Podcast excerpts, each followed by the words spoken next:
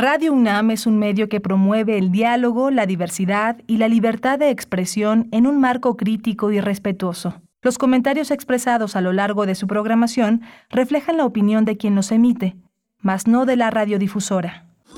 Radio UNAM presenta Primer Movimiento, El Mundo desde la Universidad.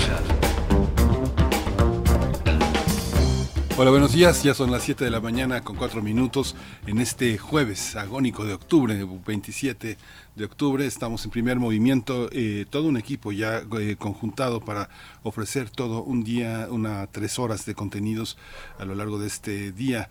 Rodrigo Aguilar está en la producción ejecutiva, Violeta Berber en la asistencia de producción y mi compañera Berenice Camacho también allá en cabina. Buenos días, Berenice. Miguel Ángel Quemain, muy buenos días. Así es, me encuentro en cabina y frente a mí, del otro lado del cristal, también se encuentra Arturo González en los controles técnicos en la operación de la consola. Está igualmente Antonio Antonio Quijano, nuestro jefe de noticias, y bueno, todo listo para iniciar esta emisión. Eh, Agónica dice, pues sí, ya se nos está acabando octubre, pero octubre siempre cierra muy bien, ¿no? Así tiene que cerrar por, eh, pues por todas las fiestas y por todas las posibilidades que nos da este, este cierre de mes. Eh, bueno, pues sí, siete con cinco minutos de la mañana en esta ocasión. Para iniciar, vamos a conversar sobre la fiesta del libro y la rosa en Michoacán. Tendrá lugar en las ciudades de Morelia, de Jiquilpan, de Zamora y también en Pátzcuaro. Vamos a conversar sobre los detalles de esta fiesta que, bueno, está próxima, precisamente llega con el inicio del siguiente mes, el 4, 5 y 6 de noviembre,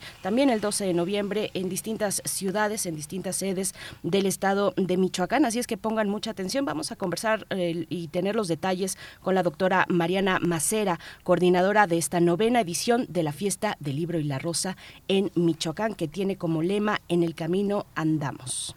Sí, padrísimo, interesantísimo que tengamos eh, la presencia de esta fiesta del libro y la rosa de la universidad en esas en esos municipios de, de, Michoacán que son verdaderamente extraordinarios y que el libro anima de una manera particular la presencia universitaria. Tenemos también hoy el Observatorio Astronómico el descubrimiento de la estrella de neutrones más ligera que desafía lo que sabemos hasta ahora del universo. Eso eh, es el tema que desarrollará Gloria Delgado Inglada. Ella es astrofísica y comunicadora científica. Vamos a tener hacia la segunda hora en la nota nacional una conversación sobre la suspensión temporal del programa piloto de la SEP. Ustedes recuerdan este programa piloto que se llevaría a cabo en una serie de eh, escuelas, una serie de escuelas. Bueno, pues eh, vamos a, a, tener la conversación con eh, Ángel Díaz Barriga, doctor en Pedagogía por la UNAM, investigador emérito del Instituto de Investigaciones sobre la Universidad y la Educación, también de esta Casa de Estudios. Bueno, con este esta, noticia, que es finalmente el fallo de un juez que ha atendido y se ha decantado por un amparo que eh, metieron, que interpusieron padres y madres de familia. Pues bueno, vamos a tener esa conversación para la nota nacional. En lo internacional vamos a tener Rishi Sunak, nuevo primer ministro de Reino Unido. El análisis es de Luis Guacuja, responsable del programa de estudios sobre la Unión Europea en el posgrado de la UNAM. Y yo les voy a compartir la poesía necesaria esta mañana vamos a tener mundos posibles. Hoy es jueves de mundos posibles y toda Avia Yala en Tlaxcala, Chacarruna, hombres que conectan mundos, con el doctor Alberto Betancourt, doctor en historia, profesor en la Facultad de Filosofía y Letras de la UNAM y coordinador del Observatorio del G20. Cerraremos con derechos humanos, la presencia de Alicia Vargas Ayala, quien es integrante del Consejo Directivo de la Redim y también a través de la Redim representa, representa a México en la red latinoamericana tejiendo redes. Es integrante del Consejo Consultivo del CIPINA. Para el CIPINA es el Sistema de Protección de los Derechos de la Niña, el Niño y los Adolescentes para el caso de Ciudad de México, para el Gobierno de la Ciudad de México, órgano pues que desarrolla la política pública en esta población para la capital del país. Ella nos hablará, Alicia Vargas Ayala, eh, pues nos dará una revisión a las políticas de protección y de restitución de derechos de la niñez para padres en eh, privados de libertad, para padres encarcelados bueno, pues vamos a ver los detalles de esta revisión de políticas de protección para las infancias con Alicia Vargas Ayala para el cierre de esta emisión, 7 con 8 minutos. Estamos también recibiendo sus comentarios en nuestras redes sociales, las coordenadas arroba P Movimiento en Twitter y Primer Movimiento UNAM en Facebook. Vamos con música a cargo de The Doors, esto que es un clásico, Let My Fire.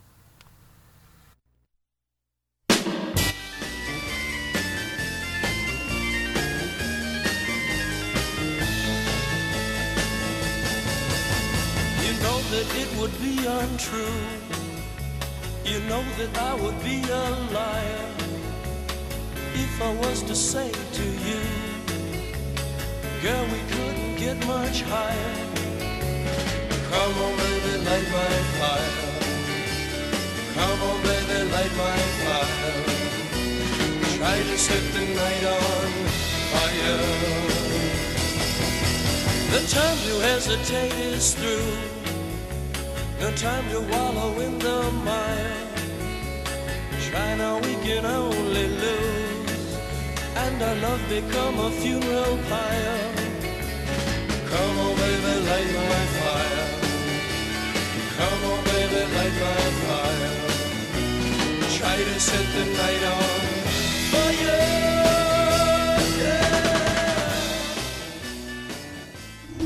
Primer movimiento. Hacemos comunidad con tus postales sonoras. Envíalas a primermovimientounam.gmail.com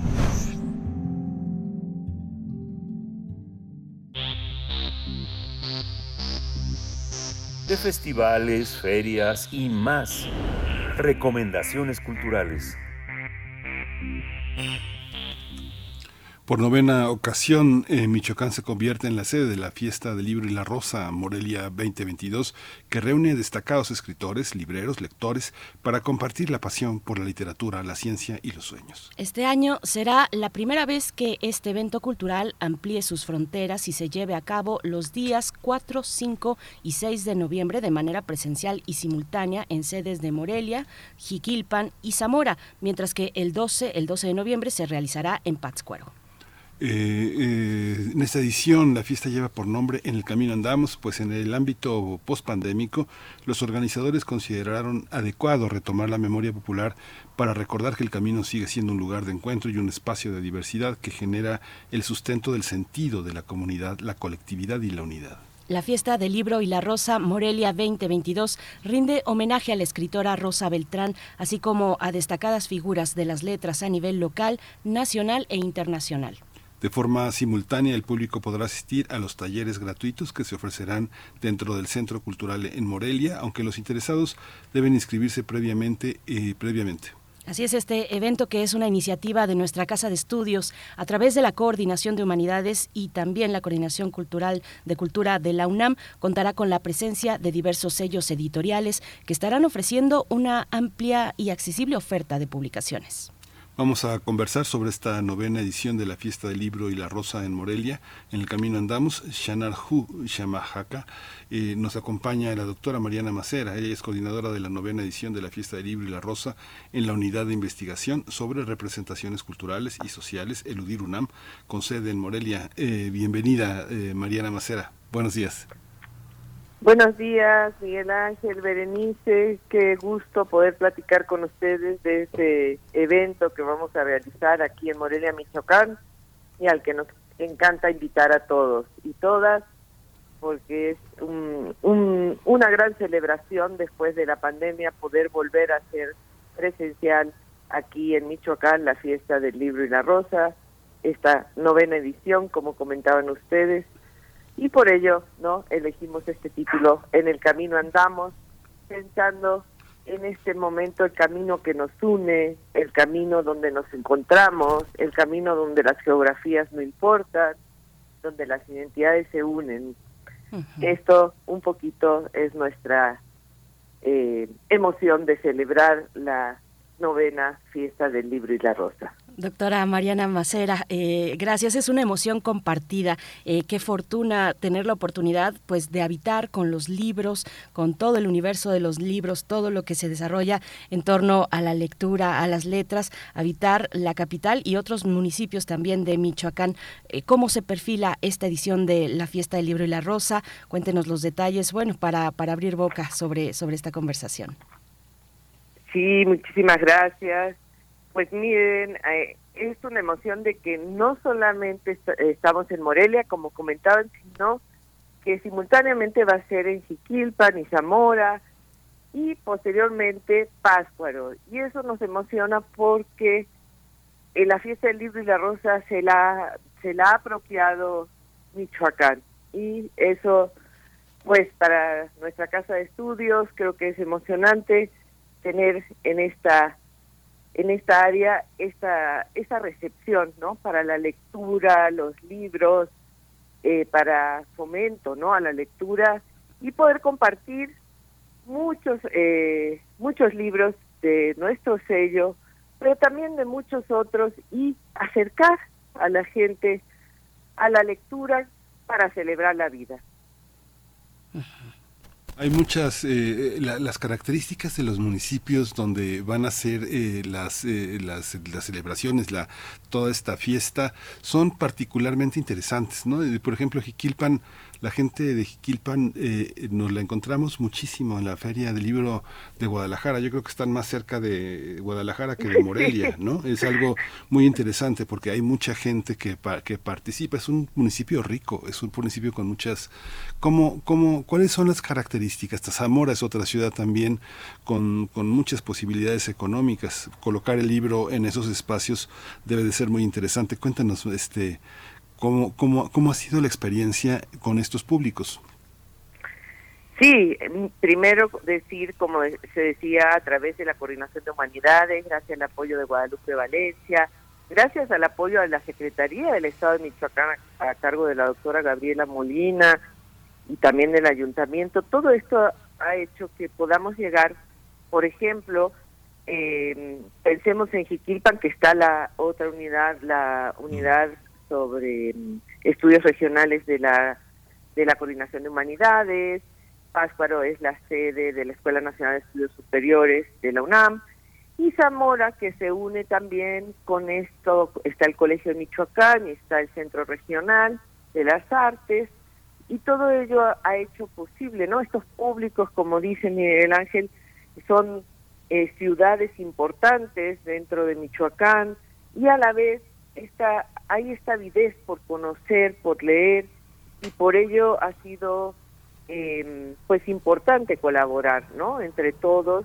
y sobre todo pues dar a conocer y es una emoción muy grande que sea la UNAM la que lleve, ¿no? eh, esta celebración, porque recuerden que la fiesta del libro y la rosa en Morelia este, hemos hecho como eso, una fiesta, entonces es celebrar la cultura, es la lectura, eh, poder llevar, eh, pues bueno, encontrarnos en todos en un espacio donde, eh, como decías Miguel Ángel y también Berenice lo estaba comentando, ¿no? Justamente es compartir con la palabra, compartir a través de, de la ciencia también, y de para los niños y literatura para niños, compartir con todos los públicos, pues el amor a los libros, ¿no? El amor a la lectura. Doctora eh, Macera, bueno, de los desafíos eh, de realizar la fiesta en cuatro ciudades de manera simultánea, ¿qué significa esto? ¿Qué decisiones hay que tomar para eh, pensar, pues, qué es lo más adecuado cuando se trata de Jiquilpan, a diferencia de la capital, o de Zamora, o de Pátzcuaro? ¿Cuáles son esos, pues, esos parámetros para que cada una de las sedes tengan una riqueza y una propuesta para el público? Bueno, primero te respondería mucho trabajo. Mm, sí. Somos un equipo pequeño, pero ha mm. sido el entusiasmo de en cada una de las sedes lo que logra que estemos eh, todos juntos. Trabajamos de más de seis, siete meses organizando y cada entidad le da su propio giro a la fiesta del libro y la rosa. Es una libertad que hemos decidido tener porque cada uno conoce bien qué es lo que llama a qué es lo que le gusta a esa región. Imagínense, tenemos más de 140 invitados, 115 actividades, tres foros en Morelia, cuatro sedes, 51 presentaciones, 16 conferencias, 21 intervenciones artísticas, 17 talleres eh, gratuitos, nueve presentaciones de revistas, cinco conversatorios y más de 55 sellos editoriales. Eso un poco da cuenta de la riqueza que hay en estas cuatro sedes. El reto yo creo que consiste en conocernos, en conocer cada uno y respetar, digamos, por ejemplo, Morelia es una ciudad que está eh, ávida de, de, esto, de esta fiesta que ya se conoce, se hace en la calzada San Diego, son fiestas que es una invitación al público, está abierta en los lugares más de más tránsito, ¿no? y en Jiquilpa también se hace en la plaza, Zamora también el centro regional y Páscuaro. Tenemos sedes que lo importante aquí es estar cerca del público, más que venga a una eh, a un lugar, nosotros vamos a la calle para compartir con ellos la cultura y los libros, por supuesto.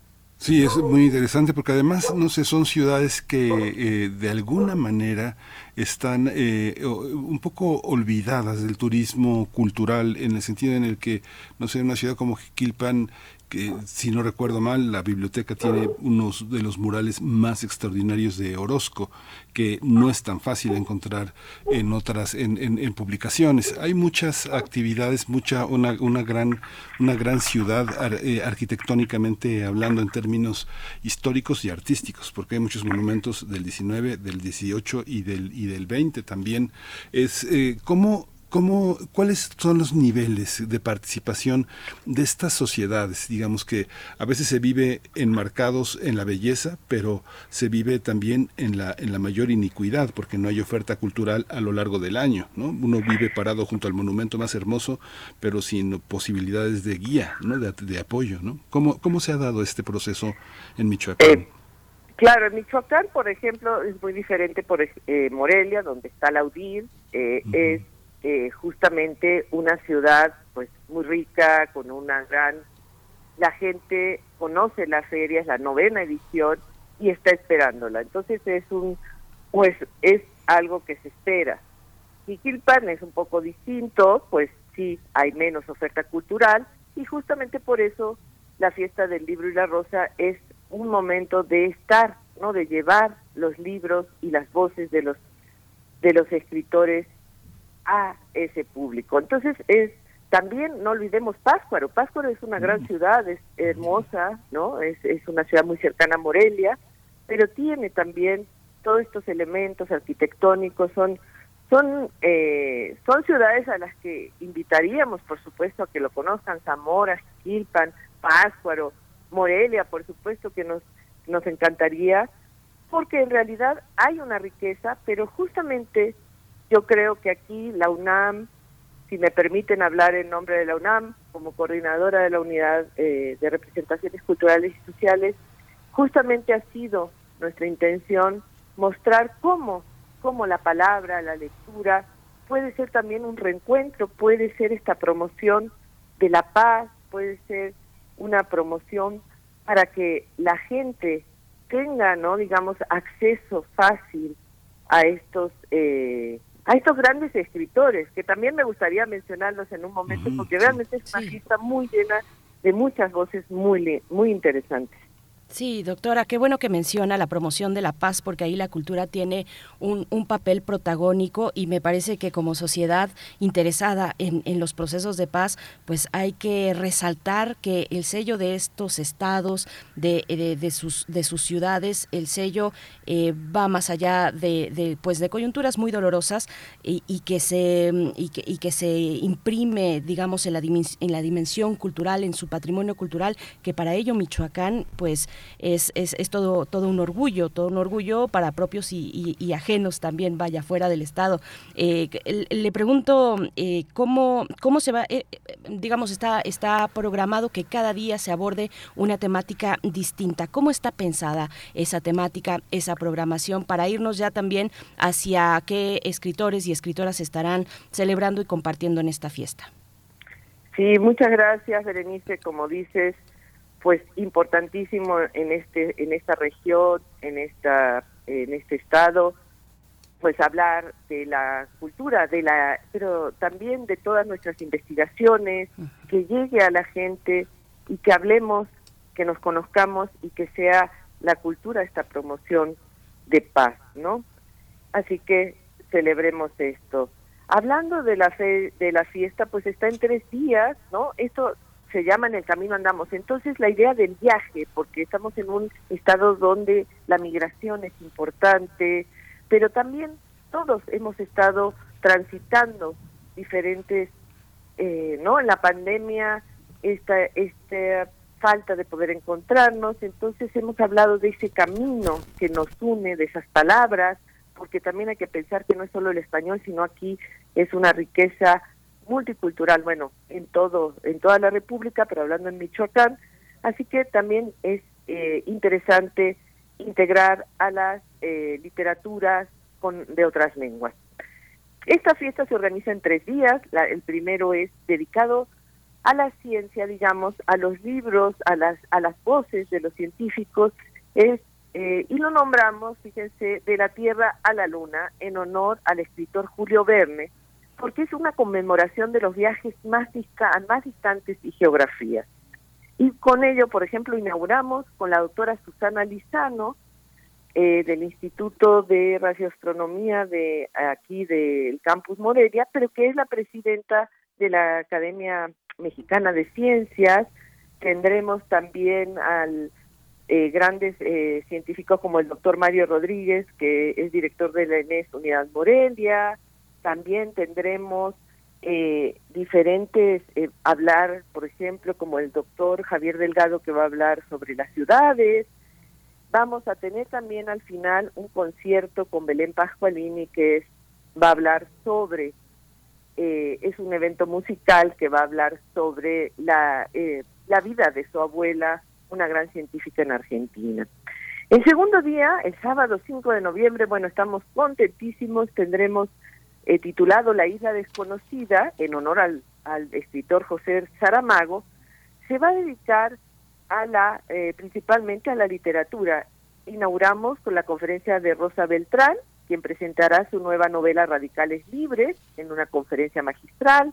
También tendremos otra conferencia magistral poéticas de las artes aplicadas en literatura a cargo del renombrado escritor Alberto Ruiz Sánchez. También estarán con nosotros el poeta Francisco Segovia presentando su antología poética Primer Amor. además, tendremos un encuentro de intelectuales cubanas en la diáspora que hablarán sobre las experiencias y reflexionarán que vive un grupo de pensadoras cubanas fuera de la isla. El día cerrará con el slam de poesía para morras que entre las que estará la destacada poeta Victoria Antigua. Otras importantes voces que nos acompañarán serán Tania Huntington, Nadia López, la reconocida traductora Selman Cira, editoras como Astrid Velasco y Teresa Jiménez de Voices of México, eh, tenemos la editora María Mara Bautista Rabá, también Carmina Estrada y el director de Divulgación de las Humanidades, también participará con nosotros Ángel Figueroa. Bueno, tengo mucho para decirle, así que ustedes díganme hasta que para no marear al público. No, para nada. Tenemos nombres de los de los libros. Digo, quisiera mencionarlo tristemente. Eh, ya ven que tuvimos tristes noticias. Eh, lamentablemente partió el poeta David Huerta. Eh, quien iba a estar en la feria y le rendiremos entonces un pequeño homenaje leyendo sus poemas y le mandamos también aprovechando un abrazo muy fuerte a su esposa Verónica Murguía. Claro. Sí, hay una, una oferta enorme. Muchas, muchas ciudades como estas que tienen una dinámica eh, muy, a veces muy ajena a las actividades culturales muy continuas, eh, esta, este tipo de encuentros sirve para vivir varios meses porque se compran libros, se tienen contactos con autores, se conoce gente, es parte, es parte de lo que se tiene que hacer. ¿Cómo, cómo involucran, eh, Mariana Macera, a las personas, a los estudiantes, a los jóvenes que participan? Digamos, hay muchas prácticas profesionales, servicio social. ¿Cómo está integrada la comunidad eh, universitaria a, este, a, estas, a estos eventos? Muy bien, Miguel Ángel. Me voy a permitir solo una digresión que se me olvidó decir el tercer día, porque es muy importante, y hablando de los estudiantes, porque está dedicado a los niños, y ese es para niños y jóvenes, que quizás es un público al que queremos, eh, sobre todo, em, volver a encantar con los libros.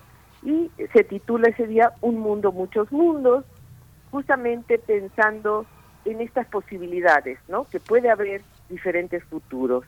Aquí tendremos la charla de, Francisco Hinojosa, destacado como todos lo conocemos, escritor. También habrá un conversatorio con Lucía Rivadeneira, Sandra Lorenzano y eh, tendremos muchos, muchos talleres para el público. y va a cerrar el día con el concierto de rap Déjame Pensar a cargo de Areli Olvera. Así he dicho un poco toda y contesto tu pregunta ahora sí, Miguel Ángel. Eh, pues justamente quienes hacemos la fiesta, les, les, contaba, si yo les cuento cuántos somos en el equipo, ¿no? Somos muy pocos y es gracias también a los voluntarios que participan de la Escuela Nacional de Estudios Unidad Morelia, quienes nos han apoyado en la fiesta. Se involucran también jóvenes de Morelia a través de la Secretaría de Cultura y son ellos quienes nos apoyan para que se desarrolle esta fiesta. Siempre con un entusiasmo, una alegría y bueno, esto nos hace a nosotros pensar que vamos justamente andando por un buen camino. Doctora Macera, bueno, todo el mundo va a estar por allá, qué, qué, qué bien, qué bueno y qué envidia también, pero, pero bueno, estaremos eh, siguiendo eh, estas actividades, esta novena edición de la Fiesta del Libro y la Rosa en Michoacán, en las ciudades, en la capital, en Morelia, en Jiquilpan, en Zamora, el 12 de noviembre también en Pátzcuaro. Y quiero preguntar, eh, doctora Macera, por, por el homenaje que realizarán a la escritora Rosa Beltrán, tan querida, pues pues una promotora cultural que yo creo que no podríamos entender la, eh, eh, la producción literaria que se, que se realiza, que sale desde la UNAM sin, sin la mano de Rosa Beltrán y el buen criterio y la generosidad. Eh, cuéntenos, cuéntanos, doctora, sobre, sobre este homenaje y otros que tendrán también. Bueno, el homenaje a Rosa Beltrán, como dices, nos parece una figura central de la literatura y gracias, digamos, también es, fue la fundadora de la fiesta del libro y la rosa en la UNAM, que la desarrolló mucho tiempo, eh, o sea, la ha desarrollado a lo largo de los años, pero sobre todo como una figura eh, con una voz eh, muy potente que nos hace reflexionar y que es importante traerla a Morelia. Con su libro ahora, Radicales Libres, podemos ver justo estas mujeres de tres generaciones que afrontan diferentes hechos yo creo que estamos aquí justamente, ella nos va a hablar de algo que nos permite entender esta, eh, pues la literatura como un elemento también de comprensión, ¿no? De una serie de, de problemas y de, y de temas, ¿no? No más que nada que nos acercan a nuestras vivencias. Yo creo que la voz de Rosa Beltrán es una voz justamente que ha sido muy generosa en acercar ¿no? Esa literatura, sus propias palabras, para que nosotros podamos eh, encontrarnos con ellas eh, en diferentes eh, momentos. Así que su generosidad, como decías, Rosa Beltrán había venido a la, a la fiesta en, en 2019, nuestra última fiesta presencial, y, y bueno, fue así, tiene por supuesto sus fans aquí en, en Morelia, y desde ahí para nosotros fue muy importante no eh, encontrarnos con ella por su apoyo por su entusiasmo en fin y por su gran gran voz eh, quisiera decirlo así claro, claro.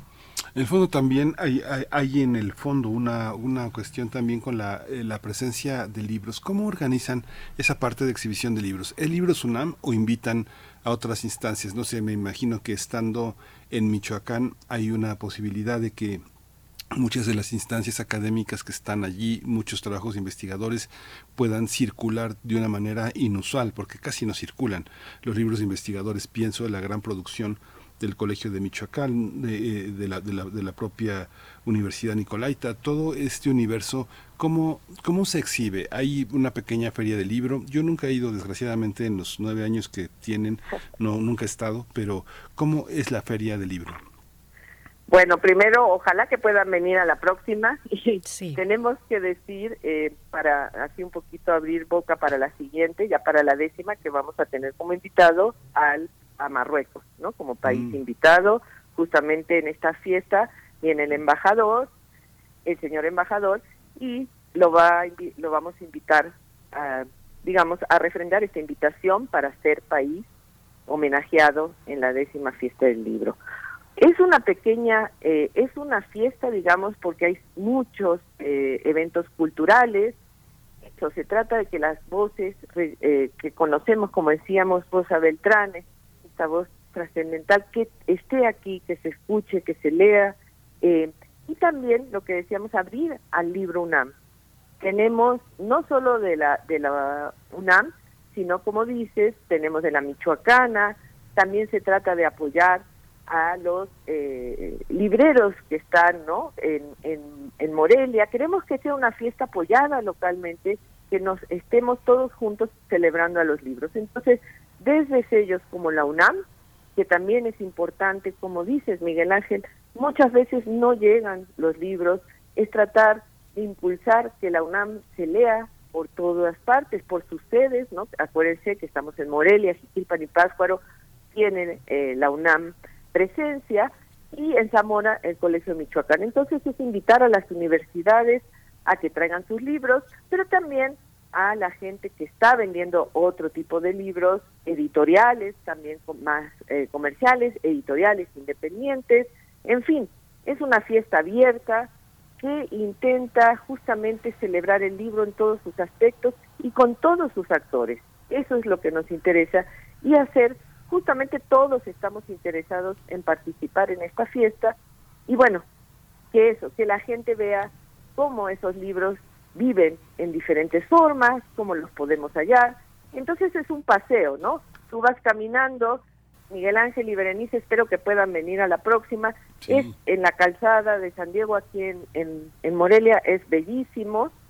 Y entonces uno va pasando por la calzada y vas viendo los libros que se ponen, digamos, eh, se ofrecen eh, como en, en mesas, digamos, y la gente puede ir caminando y viendo y también hay espectáculos. Este, este año estamos contentísimos, tenemos tres foros, dos en la calzada y uno dentro del Centro Cultural UNAM. Entonces, hay muchísimo, hay muchísimo. Yo creo que pueden ver el programa en la página del Audir y verán esto, ¿no? Talleres, artistas, queremos que hablen quienes lo producen, quienes eh, los editores, los productores, los ilustradores, aquellos que piensan el libro como objeto, en fin, es una una gran, gran, ¿no? Ustedes conocen esto de los libros, pues tiene muchísimos elementos. Así que, pues eso ha sido para nosotros eh, nuestra principal intención. Quiero decir que en el campus UNAM Morelia, pues ha sido un apoyo constante de todos los institutos científicos, de la ENES Unidad Morelia, y trabajamos en conjunto con la unidad de estudios regionales, con Páscuaro, con Zamora, o sea, nos da mucho gusto que estamos muy unidos por esto, para llevar la lectura, promoverla y que celebre la gente con palabras, que la palabra une, ¿no? La palabra puede ser un gran mundo, una gran apertura, ¿no? Recordemos este gran viajero que también fue el Quijote en su travesía. Por supuesto.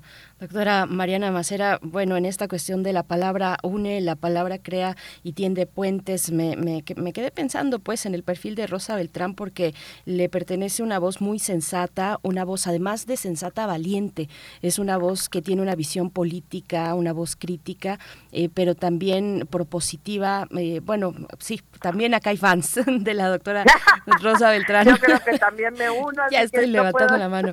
Por supuesto, la verdad que sí, y, es un orgullo que esté en nuestra coordinación de difusión cultural. Bueno, vamos eh, llegando un poco al cierre de, esta charla y todavía son muchos temas porque queremos saber mucho de lo que ocurre en el circuito literario y cultural y también editorial de Michoacán, de su capital, siempre la capital, bueno, por naturaleza reúne, reúne muchas, eh, reúne propuestas importantes y quería preguntar sobre, sobre cómo, cómo ves, doctora, la, pues, digamos, el ambiente de editoriales independientes un poquito que nos puedas decir así, eh, pues cómo se han dado en los últimos años los proyectos que, que hacen un gran esfuerzo para mantenerse, las editoriales independientes, las librerías también, eh, que son pequeñas librerías y que están buscando ahí estos sellos y que van haciendo eh, este esfuerzo que no se puede entender sin, sin redes de apoyo, además son fundamentales para que sobrevivan, para su supervivencia. ¿cómo, ¿Cómo se ve por allá ese circuito de librerías y de editoriales independientes, doctora? Pues eh, creo que como en todas partes hay un hay un sufrimiento digamos estamos viendo que no es la mejor época de los libros ni de los libreros, ni de las editoriales independientes. Sin embargo, justamente creo que la, universidad, uno de sus, eh, digamos, de sus tareas más importantes, cuando hablamos, siempre se habla a los investigadores, a los docentes, a los estudiantes, pues es llevar, ¿no? Llevar las, las palabras, las investigaciones a toda esa gente y apoyar a quienes lo hacen. Entonces, decirte en concreto eh, cómo, qué está pasando, no podría definirlo con todos los detalles, pero sí decir que cuando hablamos con ellos es tratar de apoyarlos, de que estén ahí las, las editoriales independientes. Que no sea esta feria nada más el que puede poner, ¿no? Es una feria que se invita de una manera, eh, pues que nadie tenga que, erogar, digamos, para, eh, para publicar sus libros, ah, lo, ¿no? Se hace como de manera muy, ¿cómo puedo decir? No, no, no es una feria cerrada, es una feria que integra y que apoya, ¿no? Entonces, muchas veces nos dicen las editoriales, bueno, pues es un, sacrificio, bueno, vengan igual, es importante que estén. Y creo que eso ha sido un sello desde el principio de esta fe, eh, fiesta del libro y la rosa aquí, ¿no? Dar a conocer muchas veces esos libros que son difíciles eh, o que no han podido tener acceso a, espacios no más amplios. Me parece que esa sería la respuesta. No sé si es un poco larga, pero bueno, decirles que siempre es la inclusión. Otra vez parece parece un como si fuera un leitmotiv lo que yo estoy diciendo, pero es que es verdad, las palabras, la imaginación, la lectura, la investigación, en fin, todo esto que estamos haciendo en la UNAM y que como dicen la doctora Rosa Beltrán, la doctora Guadalupe Valencia, nuestro señor rector, en fin, esta parte que estamos aquí haciendo todo esto que sirva para unirnos, que sirva para estar. Y apoyar, como decía, hablando de las editoriales, pues apoyar estos esfuerzos porque son siempre hay algo que más que decir, ¿no? Apoyar a una, a las grandes, a las chiquitas que se sientan incluidas no sé, es una fiesta del libro de inclusión, si se puede decir. Claro, claro. Sí. Pues felicidades, ha sido un, un, enorme trabajo. Es, es, difícil la situación, hay que, hay que decirlo, eh, de, circulación en algunas partes de Michoacán, ¿no? Es, no, es, no, es, no es de lo más eh, sencillo. Mucha gente ha tenido este eh, temor de ir en algunas de las carreteras, muchas de las festividades de muertos que son tan importantes han tenido también una especie de ocaso con todos los temas de, violencia y tienen el gran desafío de que en este en estas festividades mucha gente se regresa después del día de muertos, se regresa el 3 o el mismo 2 en la noche.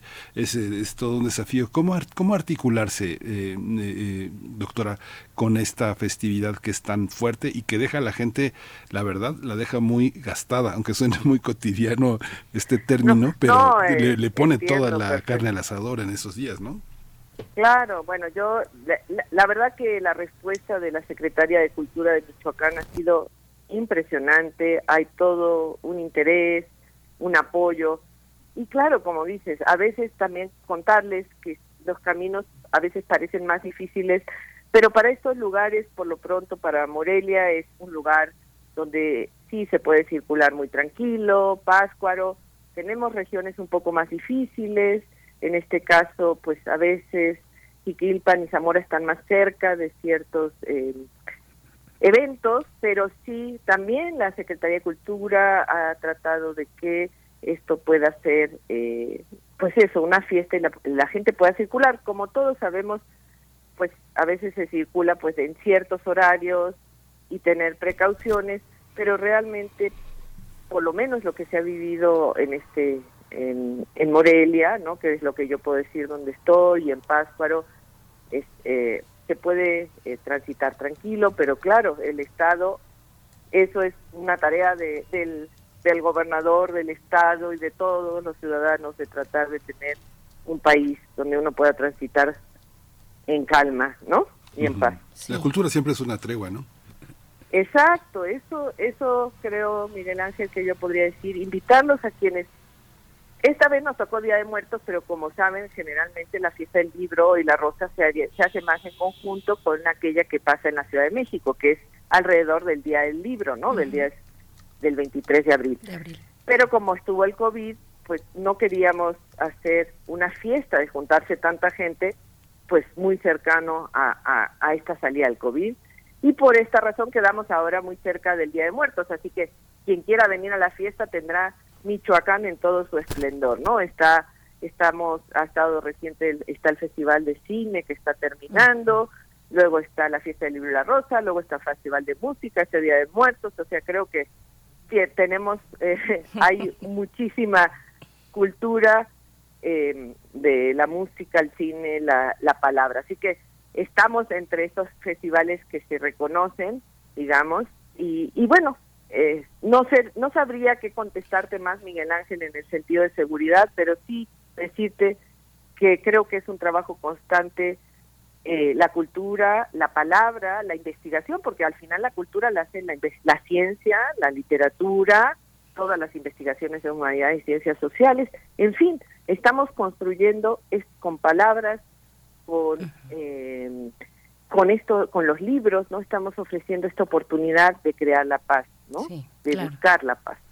Por supuesto, y bueno, en eso estamos todas, todos, todes, doctora Mariana Macera. Eh, eh, muchas gracias por esta conversación, pues ahí nos está esperando Morelia, Jiquilpan, Zamora y Pátzcuaro 3, 5 y, eh, perdón, 4, 5 y 6 de noviembre y también el 12 de noviembre en Pátzcuaro. Muchas gracias, doctora Macera, coordinadora de la novena edición de la Fiesta del Libro y la Rosa en la unidad de investigaciones, de investigación de, sobre representaciones culturales y sociales, UDIR UNAM que de esa manera también pueden llegar al programa completo al sitio electrónico udir.humanidades.unam.mx donde están los detalles de esta fiesta del libro y la rosa para que nadie se pierda uno solo de esos detalles. Muchas gracias, doctora. Pues muchas gracias y ojalá Berenice Miguel Ángel, que también admiro mucho su programa, pudieran venir en la décima fiesta donde ya tendremos también un país invitado que será Marruecos. Así que los esperamos por aquí. Ojalá se puedan escapar o traerse su programa.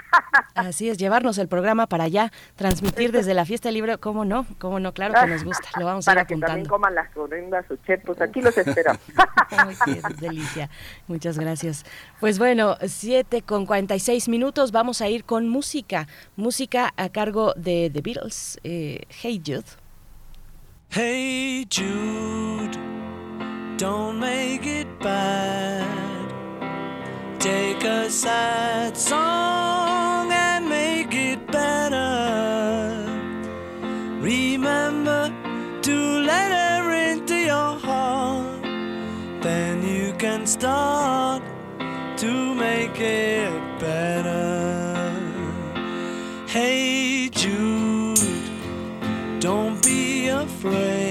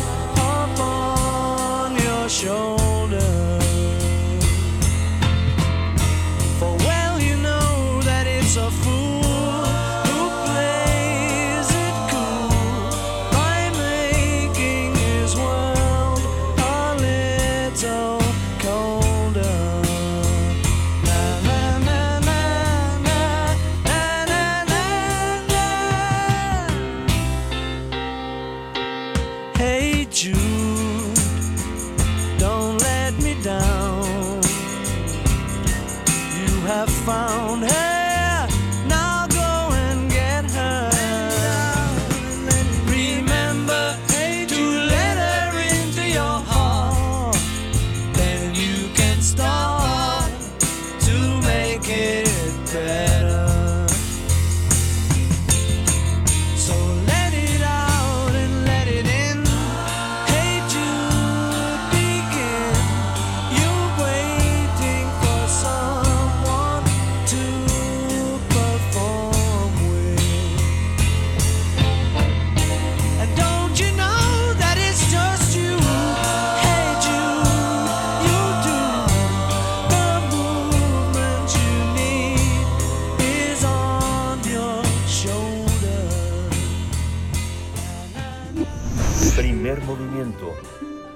Comunidad en la sana distancia. Del brazo de Orión al universo. Observatorio Astronómico. Y este jueves ya se encuentra con nosotros nuestra astrofísica favorita, la doctora Gloria Delgado Inglada, como comunicadora científica igualmente, como lo hace en este espacio, y hoy para hablar de el descubrimiento de la estrella de neutrones más ligera. Esto que desafía lo que sabemos hasta ahora sobre el universo. Doctora Gloria Delgado Inglada, muy buenos días, bienvenida siempre a este espacio. ¿Cómo estás? Muy buenos días. Yo encantada de estar aquí también en mi programa favorito. Eso. que es el tuyo, doctora. Pues, pues cuéntanos, por favor, el descubrimiento de esta estrella de neutrones, la más, más ligera. Sí, pues además de más ligera, también en internet pueden ver que la llaman la estrella imposible o también la estrella extraña. Y vamos a ver por qué esto de, de extraña. La noticia en sí es que un equipo de astrónomos del Instituto de Astronomía y de Astrofísica de Alemania pues dicen haber encontrado esta estrella de neutrones que es muy especial y que está en el centro de un remanente de supernova. Los resultados han sido publicados hace tan solo un par de días en la revista Nature Astronomy. Y bueno, entonces la pregunta es, ¿qué tiene de imposible o qué tiene de extraño esta estrella? ¿no? Para, para, poder entenderlo, pues les quiero recordar primero qué es lo que sabemos de las estrellas de neutrones. Pues bueno, son el remanente, el residuo que queda cuando una estrella de las que llamamos masivas, es decir, que tienen masas de unas ocho veces la masa del Sol, pues llegan al final de, su vida, agotan el combustible que tienen en su interior, ya no pueden tener más reacciones nucleares y entonces salen de su equilibrio y entonces lo que sucede es una explosión de supernova. Gran parte del material de la estrella es lanzado al espacio y ahí, bueno, quedará disponible para futuras generaciones de estrellas, pero también queda el núcleo, lo que era el núcleo de la estrella, que se vuelve un objeto muy, muy, muy denso y muy compacto. Este núcleo estelar se puede convertir o en una estrella de neutrones o en un hoyo negro y esto va a depender de cuál era la masa que tenía inicialmente la estrella. Cuando tenemos el caso que nos interesa hoy, que es el de la estrella de neutrones, pues más o menos vamos, nos va a quedar eh, una masa que es la del Sol o, hasta dos veces la masa del Sol concentrada en una esfera que tiene un radio de unos 10 kilómetros, que esta es la distancia más o menos que hay entre la catedral que está en el Zócalo y el centro de Coyoacán. Así que en una esfera con ese radio tenemos concentrada la masa de hasta dos soles. Siempre se suele además ejemplificar esta densidad enorme que nos cuesta imaginar, diciendo que si tomáramos una cucharada de té de esta estrella de neutrones y la trajéramos a la Tierra, esa cucharada de material de estrella de neutrones pesaría 4.000 millones de toneladas. Entonces, de estos objetos son de los que estamos hablando hoy. Y bueno, para completar la historia, dije que había se podían formar dos residuos. Tenemos las estrellas de neutrones y las estrellas más masivas de todas, esas son las que cuando explotan lo que forman es un hoyo negro que, va a tener como mínimo tres veces la masa del Sol y puede ser mucho más. Pero bueno, regresando a nuestra estrella extraña de hoy, ¿qué es lo que pasa con ella? Pues eh, lo que se ha observado es que parece tener una masa menor de la que se considera normal para estas estrellas de neutrones, que ya hemos dicho que es de una o dos masas solares, y en realidad el número que es importante es 1,4, que es como un número muy especial que tiene que ver con eh, física, ¿no? Y que se debe es, como un límite, ¿no? Y, por debajo de ahí, de ese límite, pues realmente son muy poco usuales. Bueno, pues esta estrella de neutrones tiene menos de una masa solar. Así que esto, en principio, pues simplemente no es posible. Eh, la estrella en cuestión está dentro de un remanente de supernova, como dije, con, un nombre rarísimo, GES J1731347, que está a unos 8.000 años luz de nosotros en la constelación de Escorpio. Y lo que se han analizado son observaciones que se tienen de, recopiladas durante más de 10 años, que se han obtenido con telescopios de rayos X, el XMM Newton y Suzaku.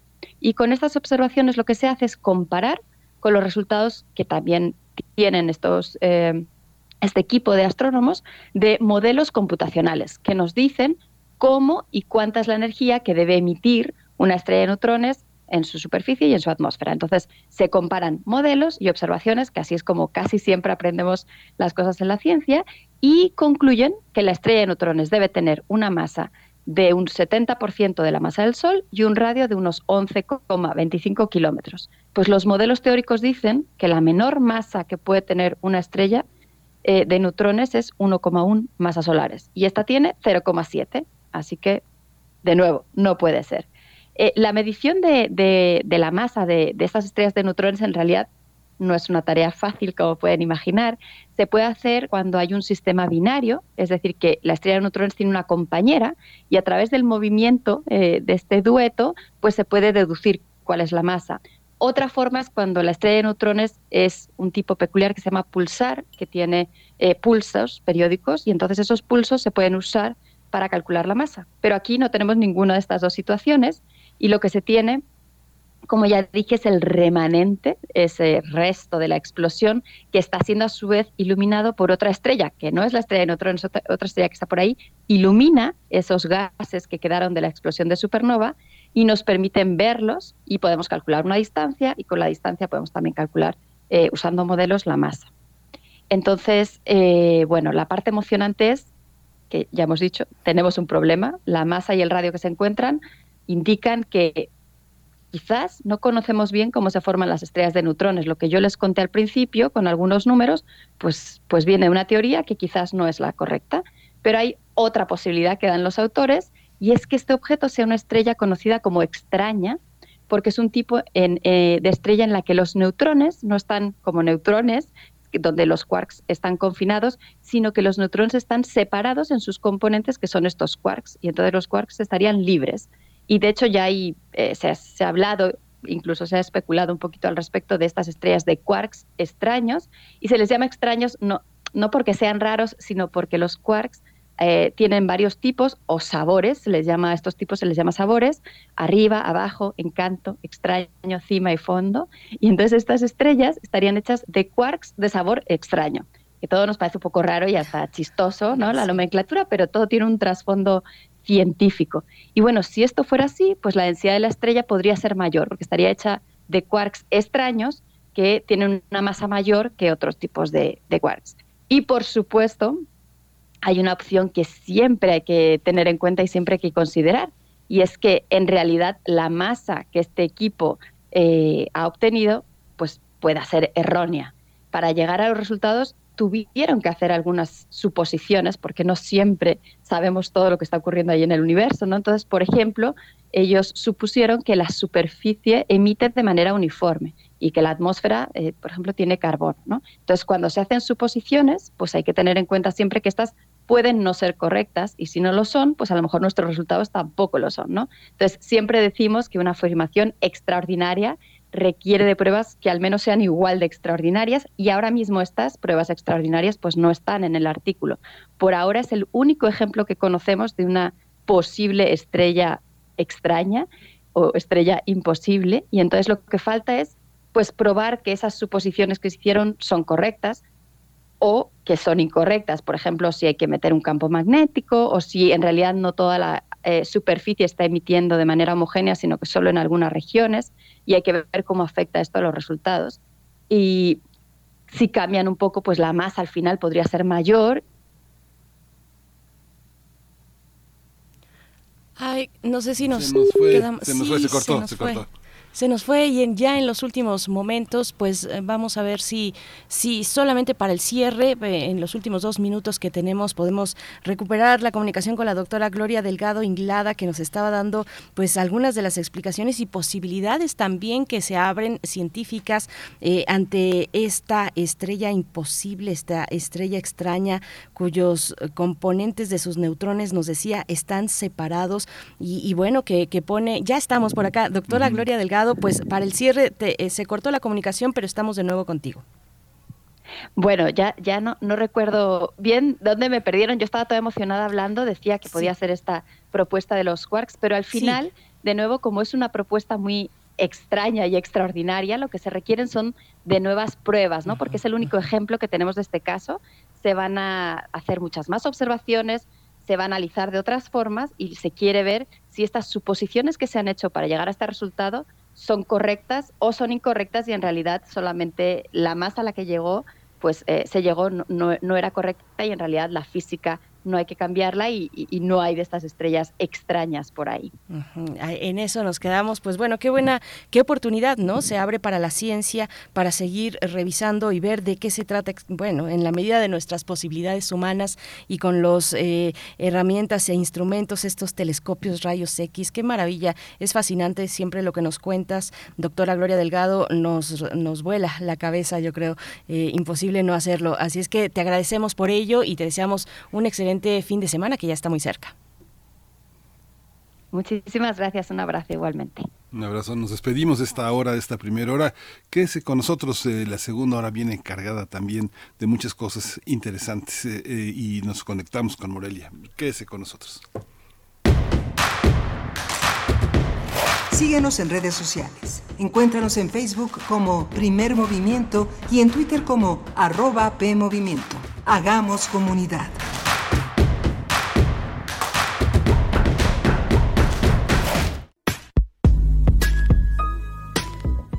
Estamos aludiendo a cualquier forma de vincularnos o de relacionarnos, campo de lo amoroso, relaciones de amistad, relaciones laborales, hasta las formas de relacionarnos con los objetos y las cosas. Lo caracteriza es la fugacidad, esta idea del uso y del desuso,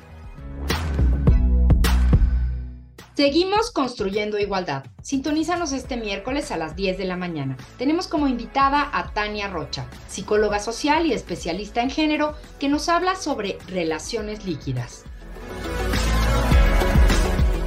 Escuchar y escucharnos. Construyendo igualdad. Décima temporada. Movimiento naranja. El futuro está en tus manos. Tianta Cabelle. Movimiento Naranja, Movimiento Ciudadano. Upesik Chacán, Upesik Maco. Tone, Maxi, Tulumil México, eh. Chacabo, Ojel, Tulaca Cupato. Movimiento Ciudadano. Una cuarta expedición llega a Marte y descubre que muchos marcianos han muerto de varicela llevada por expediciones anteriores. Los hombres tratan al planeta sin respeto. Uno de ellos muestra su molestia, pues teme que los humanos destrocen Marte para crear una nueva Tierra. Y habrá tiempo para tirar latas de leche condensada a los nobles canales marcianos. ¿Qué dices? Y habrá tiempo para que las hojas del New York Times vuelen arrastrándose por los solitarios y grises fondos de los mares de Marte. Spender, por favor de la colección de ficción sonora de Radio UNAM, Memoria del Mundo de México de la UNESCO 2021, presentamos Crónica Marciana, junio del 2001, Aunque siga brillando la luna, adaptación del cuento de Ray Bradbury, sábado 29 de octubre a las 20 horas por el 96.1 de FM y en www.radio.unam.mx. Radio UNAM. Experiencia sonora.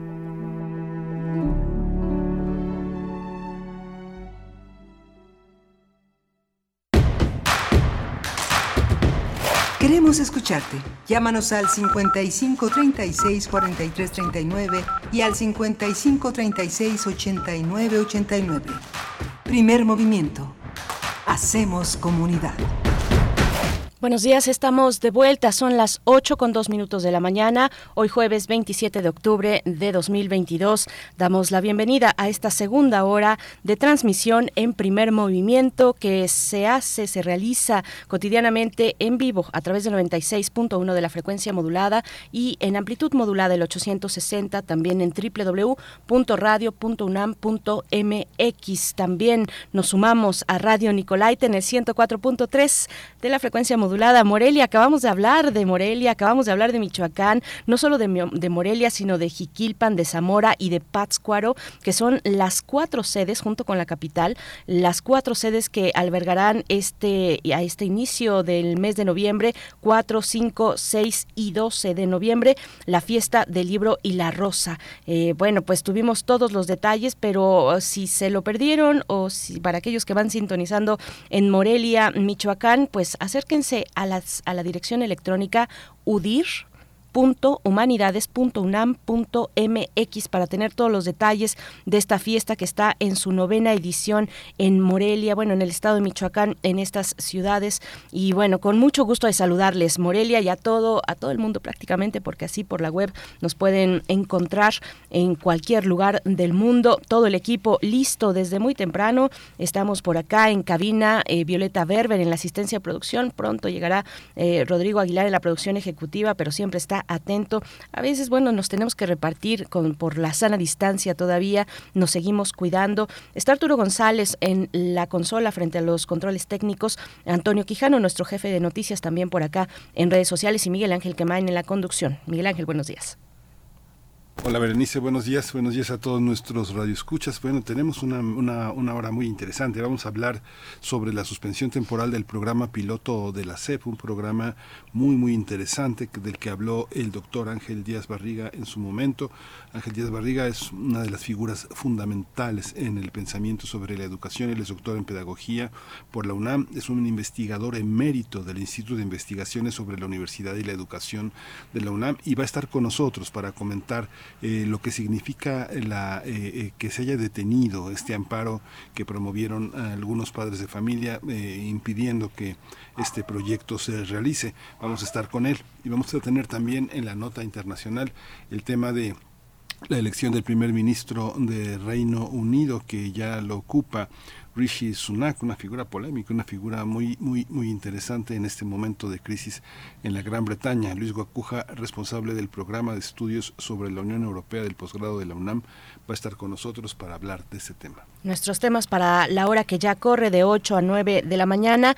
Antes de irnos con ello, tenemos cortesías. Cortesías para ustedes, para nuestro público, que nos hace llegar las reinas chulas, que también son generosas, para acercarnos este fin de semana, el sábado 29 de octubre, la función de las 19.30 horas. Sábado 29 de octubre, función 19.30 horas. Son tres pases dobles. Vamos a empezar con tres pases dobles. Si se quedan aquí en primer movimiento más adelante, pues habrá otros pases también, pero por ahora tres pases dobles presenciales para eh, el show de Calimán contra la espantosa X, que se da en la edición número 19 del Festival Internacional de Cabaret en el Teatro Bar El Vicio. Y esta ocasión, en esta ocasión, porque queremos escuchar su voz, se, va, eh, se van estas tres pases dobles a través de nuestra línea telefónica, que ya por fin estamos eh, habilitando el 55 36 89 89. Repito, 55 36 89 89 para que nos llamen y se lleven sus cortesías sus pases dobles para Calimán contra la espantosa X. Hoy no se van por redes sociales, se van solamente vía telefónica en este momento. Vamos eh, pues con ello, ya ojalá que empiecen a sonar los teléfonos, es una costumbre que hemos dejado pues con la pandemia, porque ante la reducción de personal pues no era posible atender eh, todas esas áreas que ahora ya empiezan otra vez a integrarse por fortuna Miguel Ángel. Así es que llamen y llévense sus cortesías para el Teatro Ver el Vicio, sábado 29 de octubre, 19 horas. Nosotros vamos con nuestra nota del día. Nota nacional. La Secretaría de Educación Pública suspendió la implementación del nuevo Plan de Estudios de Educación Básica que entraría en operaciones como programa piloto en 960 planteles del país a partir del sábado 29 de octubre. La decisión se tomó luego de que un juez otorgara una suspensión provisional promovida por la organización Educación con Rumbo. Sin embargo, la titular de la dependencia, Leticia Ramírez, dijo que la suspensión del programa dirigido a menores de, eh, menores de edad, eh, estudiantes de preescolar, primaria y secundaria, solo es temporal.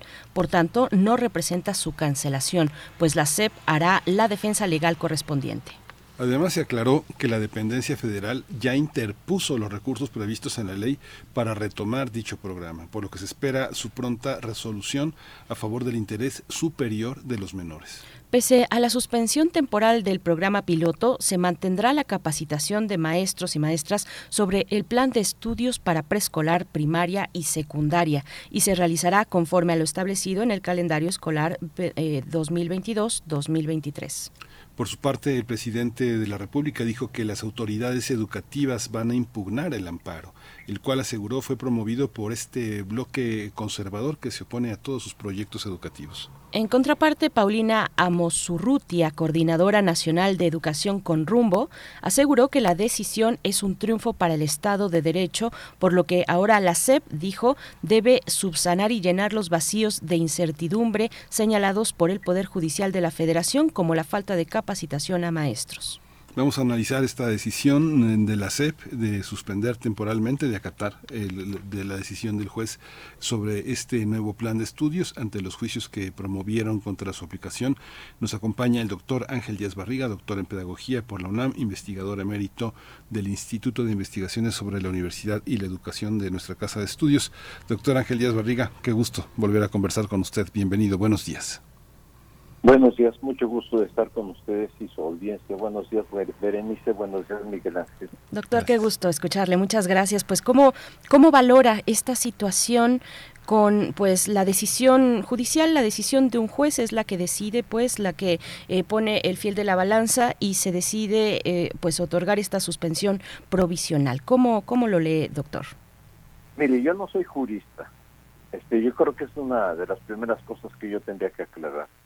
Segundo, no conozco, no he leído los términos en los que está ni interpuesto el amparo, ni los argumentos que el juez ha dado para colocar el, el amparo, ¿no? Yo solamente podría hablar en este momento de qué está significando, qué impacto está teniendo en la aplicación, en el desarrollo del plan de estudios 2022, o este que publicado en el diario oficial el 14 de agosto de este año. Sí, doctor, muy bien. Sí, precisamente, eh, bueno, finalmente no no no para que nos dé una interpretación de este fallo, de esta decisión judicial, sino para ponerla en la configuración de los elementos que nos están llevando a la suspensión temporal. Es un juez eh, y no la autoridad eh, educativa la que, bueno, eh, sino que al contrario se ve obligada la, la autoridad educativa, pues a acatar.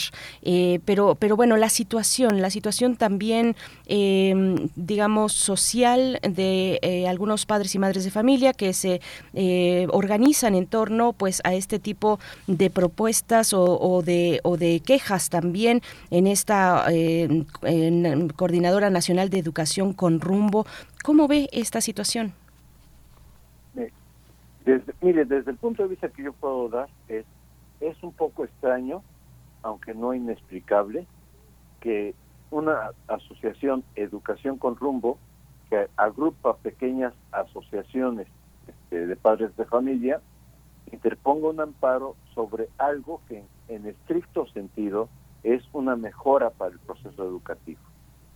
Este, a este plan de estudios que fue abierto a la sociedad, a la discusión en enero de este año, con la publicación de lo que en ese momento se llamó marco curricular para la educación básica, que ya no se llama así, debo aclarar. Este, este plan de estudios fue, abierto a la sociedad. Sobre este plan de estudios eh, no ha habido nada, nada escondido. Eh, se presentó y de alguna manera eh, se han realizado múltiples consultas, tanto las que organizó y armó la Secretaría de Educación Pública en cada uno de los estados, este, donde participaron fundamentalmente los maestros, como las que convocó, las diversas que convocó para que actores de la sociedad civil, diversos actores de la sociedad civil, diversas organizaciones participaran y dieran sus puntos de vista y en ese sentido lo que se, ap- se presentó en el diario oficial eh, recoge los puntos de vista de un país tan complejo, tan diverso, tan grande como el nuestro. Este, entonces, esto yo, yo lo estoy viendo nada más como una piedrita en el camino, una piedra legal, esto es, este, me parece que ha hecho bien la SEP en la parte incluso de formación cívica de ciudadanía, de decir, voy a atender esta suspensión y no me la voy a brincar. A mí me parece que eso ha sido un acto muy importante porque también forma a los estudiantes eh, de, de lo que pretendemos en el plan de estudios. ¿Sí, sí me explico? Sí, Sin sí, sí. embargo, y esto eso también es importante tenerlo en cuenta, este, la Secretaría de Educación Pública ha encontrado un mecanismo para que en el consejo técnico que se realizará el día de mañana, este, el plan de estudios sea objeto de discusión por parte de los maestros. El plan de estudios, voy, voy a decir que hacia el sector educativo, hacia una parte muy grande del sector educativo mexicano, este, es extraño que hayan interpuesto este amparo, este, dado que los maestros de alguna forma están ansiosos de aplicar el plan de estudios. Este, usan la palabra capacitación, pero nosotros este, en todo este proceso hemos intentado ya no usar la palabra capacitación, porque la capacitación es para personas que tienen que desarrollar ciertas habilidades técnicas.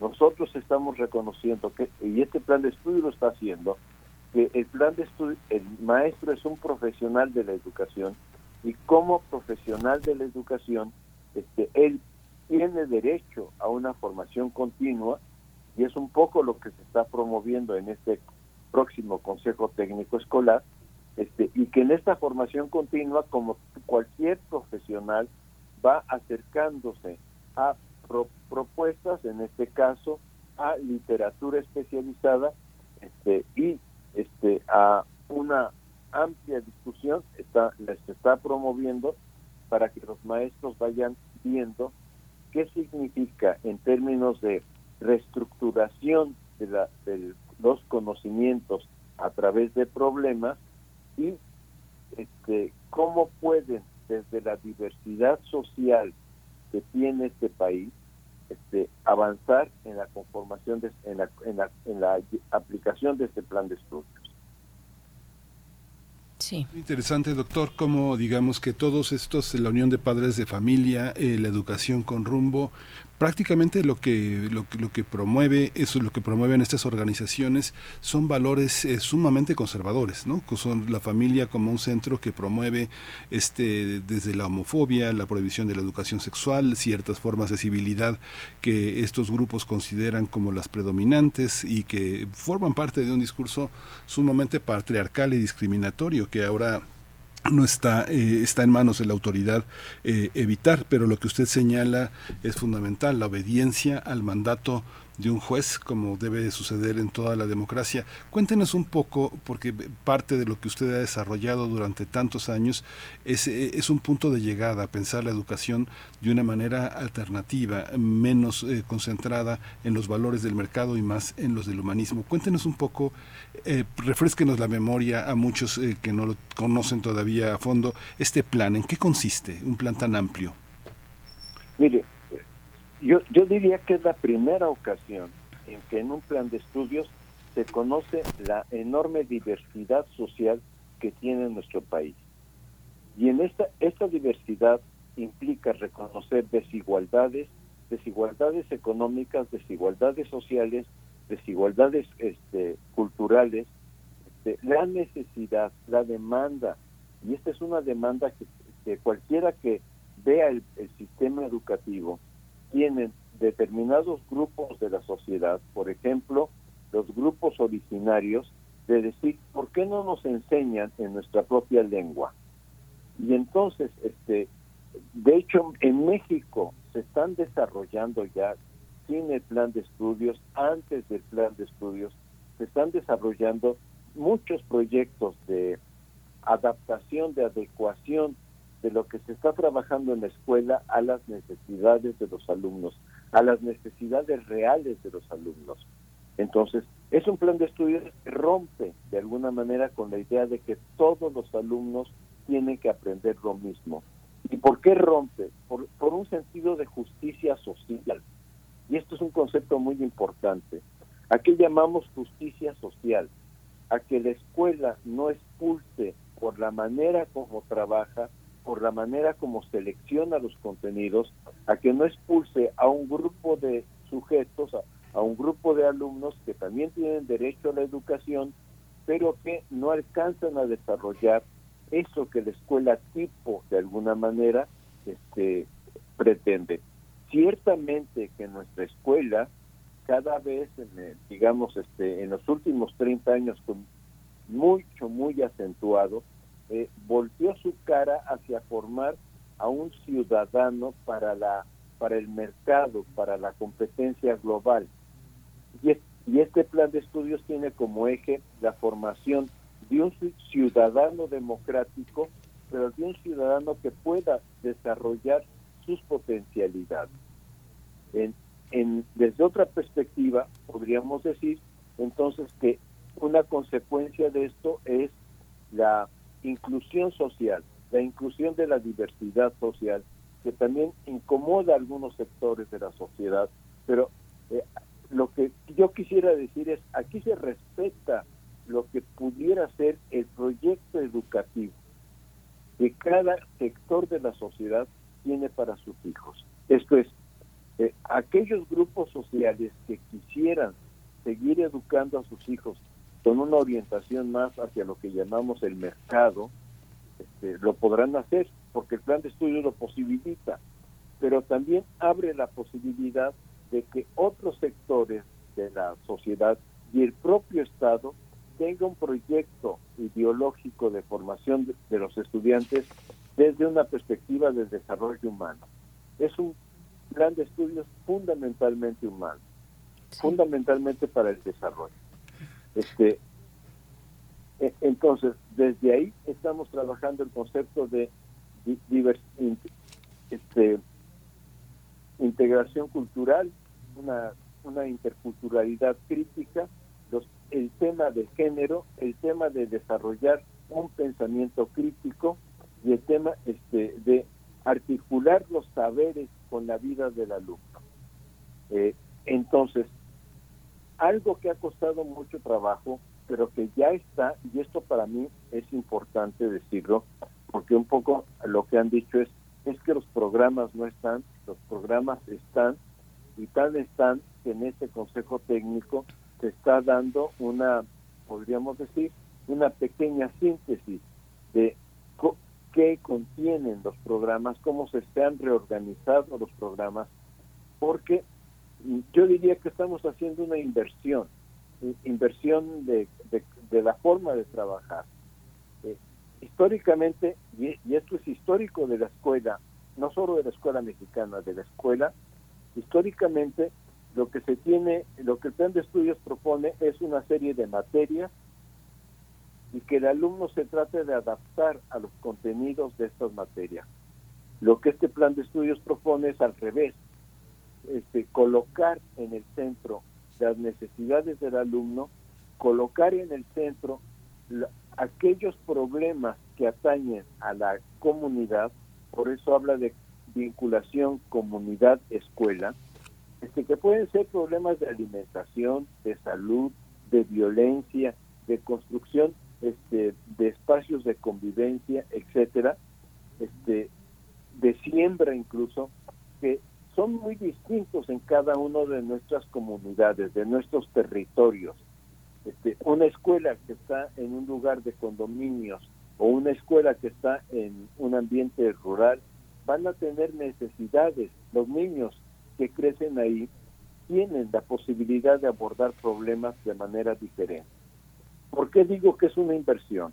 Porque mientras inicialmente se respetaba qué tienes que aprender de cada asignatura o de cada materia, hoy lo que se plantea es cómo puedes pensar, analizar y encontrar tú algunas formas en que se pudiera solucionar determinado problema o qué puedes hacer frente a determinado problema y desde ahí buscar que los saberes que proceden de diversas asignaturas se integren para la resolución del problema.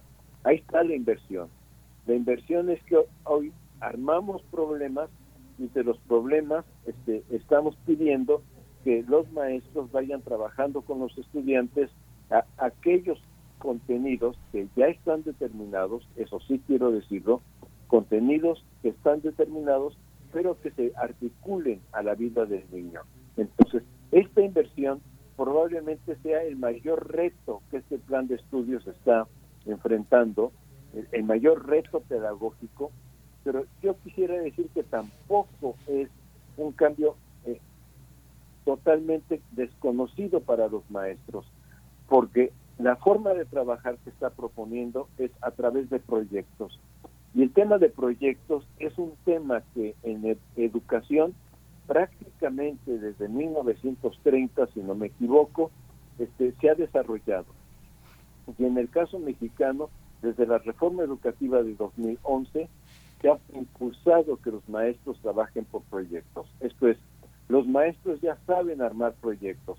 Hoy lo que se está diciendo es que estos proyectos sean decididos de acuerdo a las condiciones que tiene cada contexto escolar este, para desde ahí organizar los saberes de los niños. En ningún momento se está renunciando a que los niños tengan saberes, lo que se está planteando es que la organización, el aprendizaje de estos saberes tenga mayor significatividad para los alumnos y mayor posibilidad, respetando la diversidad social que tiene nuestro país.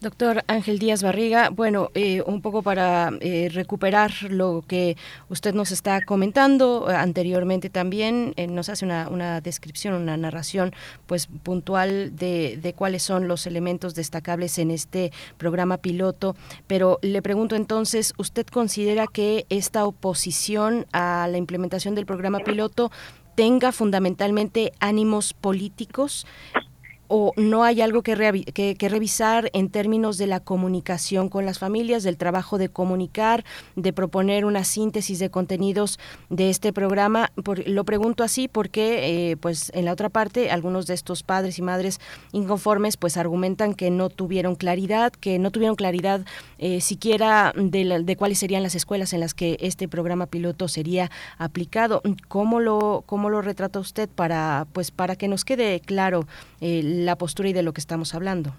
Mire, ah, por una parte, estamos hablando de un grupo de padres de familia, no de los padres de familia. Sí. Hay padres de familia porque eh, eh, cuando digo se hicieron consultas con organizaciones de la sociedad civil y si se leen las primeras páginas de del las casi la primera hoja y primera y segunda hoja de la, del acuerdo este eh, en donde se publica el plan de estudios, ahí se, se relata cuántas reuniones se tuvieron a nivel nacional, cuántas reuniones se tuvieron con asociaciones de la sociedad civil, cuántas reuniones se tuvieron con maestros, etcétera. O sea, este, ahí, ahí se expresa con mucha claridad y en ese sentido, bueno, es un plan de estudios que ha sido sometido ampliamente a la discusión.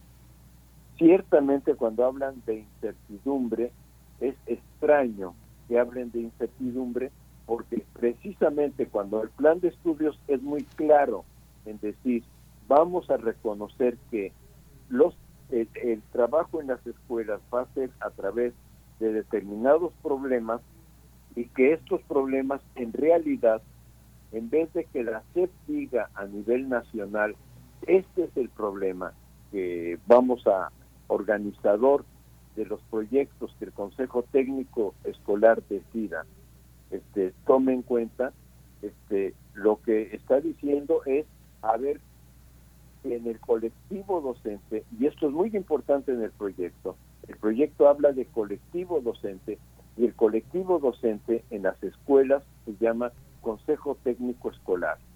Y en, en algunas secundarias también vamos a encontrar, además del Consejo Técnico Escolar, la Academia de Matemáticas o de Física, etcétera, donde se reúnen los maestros. Y que sea el colectivo docente don- donde se discuta cuáles son aquellos temas que provienen del entorno de la escuela que pueden ser los conformadores del proyecto escolar. Entonces, eh, que digan que ha faltado formación a los maestros es un absurdo.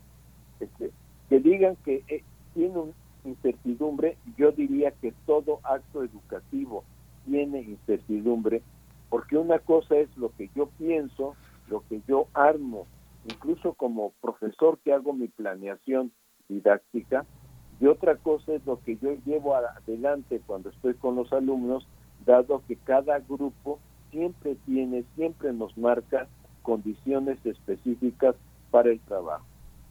No es que no tengamos que hacer planeación, es que la planeación siempre se adecua a las condiciones que tiene cada grupo en su aquí y ahora. Entonces, esta parte que yo llamo la parte pedagógica del proyecto curricular es una parte en donde es extraño que nos digan no se consultó cuando sí se consultó, este, no se tomó en cuenta los puntos de vista de una sociedad compleja como la nuestra, porque es una sociedad también muy diversa. Este, yo no quiero calificarla, pero evidentemente que un grupo originario, un grupo rural, no tiene las mismas demandas que un grupo urbano. Y en los grupos urbanos, porque hablemos de los grupos urbanos que tiene este país, no es lo mismo vivir en la Benito Juárez, en la en Coyoacán, en Polanco, que vivir en toda la zona, eh, di- digamos, este, de, grupos familiares de menores condiciones que tienen este, nuestro, nuestra, nuestra propia ciudad, ¿no? Como puede ser Iztapalapa, Tragua, etcétera. Entonces, lo que está haciendo el plan de estudios es decir, a ver, no coloquemos un, una meta una una meta de determinada forma de lograr los aprendizajes. Busquemos que este logro de los aprendizajes o que este desarrollo, porque no estamos hablando de logro, que este desarrollo de los aprendizajes este, eh, se vaya dando de acuerdo al contexto en que cada estudiante está viviendo. Es muy interesante también el argumento de la SEP del interés superior de la infancia. Lo que usted nos está refiriendo, doctor, es, eh, es ese interés superior de la infancia. Digamos que si uno ve eh, la, firma de abogados eh, eh, que, defiende a esta organización de padres de familia, padres de familia, es muy interesante porque son es una oficina que tiene oficinas en 18 países, más de 1.700 abogados en todo el mundo litigando fundamentalmente cuestiones financieras. Defienden, defienden que los empresarios no paguen impuestos, eh, no, no paguen lo que, lo que podrían pagar. Es muy interesante porque eh, digamos que quienes eh, defienden a estos padres eh, de familia no defienden el interés superior de nadie, sino el interés comercial fundamentalmente, que es lo que usted está elaborando como un argumento a favor, a favor de los educandos, ¿no? No, y en última instancia, como grupo social, este, en las escuelas donde, donde ellos estén, pues van a tomar los problemas que para ellos sean relevantes.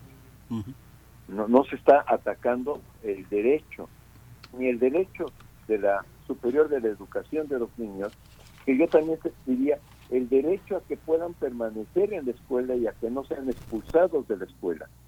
Es de- desde el punto de, de que, ¿en qué sentido hablamos en la investigación educativa de que la escuela expulsa? La escuela expulsa cuando no reconoce las necesidades de los alumnos y entonces los, obli- los obliga a seguir una, un ritmo de aprendizaje que no es el adecuado a su propio contexto. Voy a dar un ejemplo muy simple.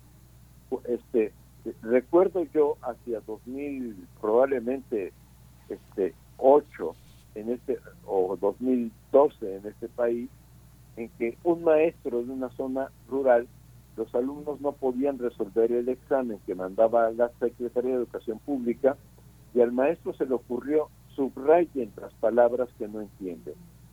Y las palabras que no entendían era vacaciones, Disneylandia, pasaporte, entre otras. O sea, ¿qué es lo que queremos? Que esto no vuelva a pasar. O sea, que el niño no sea discriminado porque vive en condiciones sociales donde este no puede tener el acceso a un concepto como ir a Disneylandia este, en virtud de que en su entorno, este, en su vida cotidiana, tiene otros problemas. Entonces, esos niños tendrán derecho a una educación adecuada a, su- a sus condiciones sociales, pero con, insisto, con a- contenidos establecidos en el plan de estudios que el reto de los maestros es cómo los van a integrar a un problema.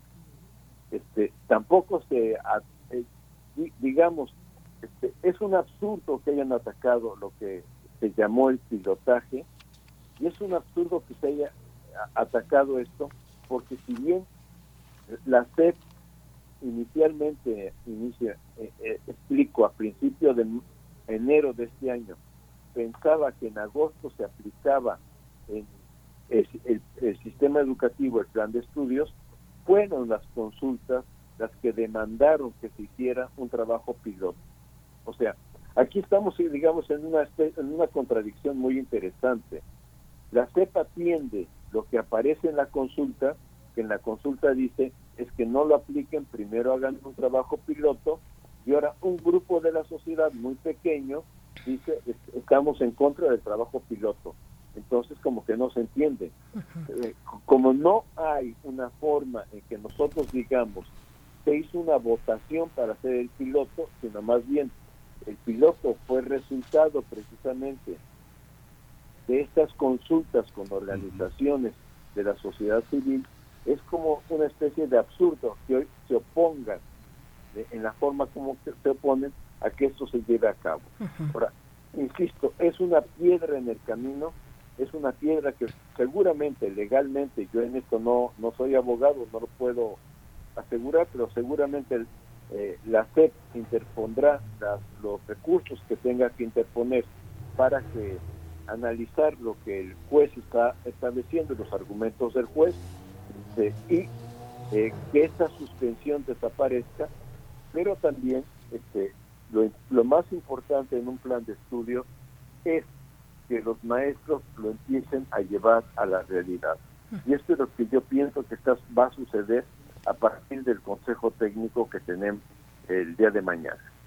Pues doctor, ojalá que podamos eh, reanudar la comunicación con usted, esta conversación, doctor Ángel Díaz Barriga, para ver cómo, eh, pues qué es lo que propone la SEP, cómo vamos a llegar a un escenario posible de retomar este programa piloto. Por el momento, pues le agradecemos su análisis, su reflexión para con la audiencia de primer movimiento y, y de nuevo eh, eh, platiquemos más adelante cuando tengamos claridad, certeza un poco más de eh, qué, qué va a pasar en el, en el futuro cercano con esta suspensión temporal del programa piloto de la SEP. Gracias, doctor.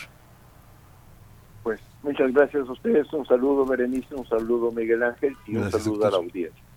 Muchas gracias. Gracias, doctor Ángel Díaz Barriga, doctor en Pedagogía por la UNAM, investigador emérito del Instituto de Investigaciones sobre la Universidad y la Educación de esta Casa de Estudios. Vamos a ir con música, Miguel Ángel. ¿Tienes por allá? ¿Quieres que...? Sí, tú. Por acá, vas. ¿verdad? Pues vámonos con Queen, vamos con Queen, Another, another One Bites the Dust.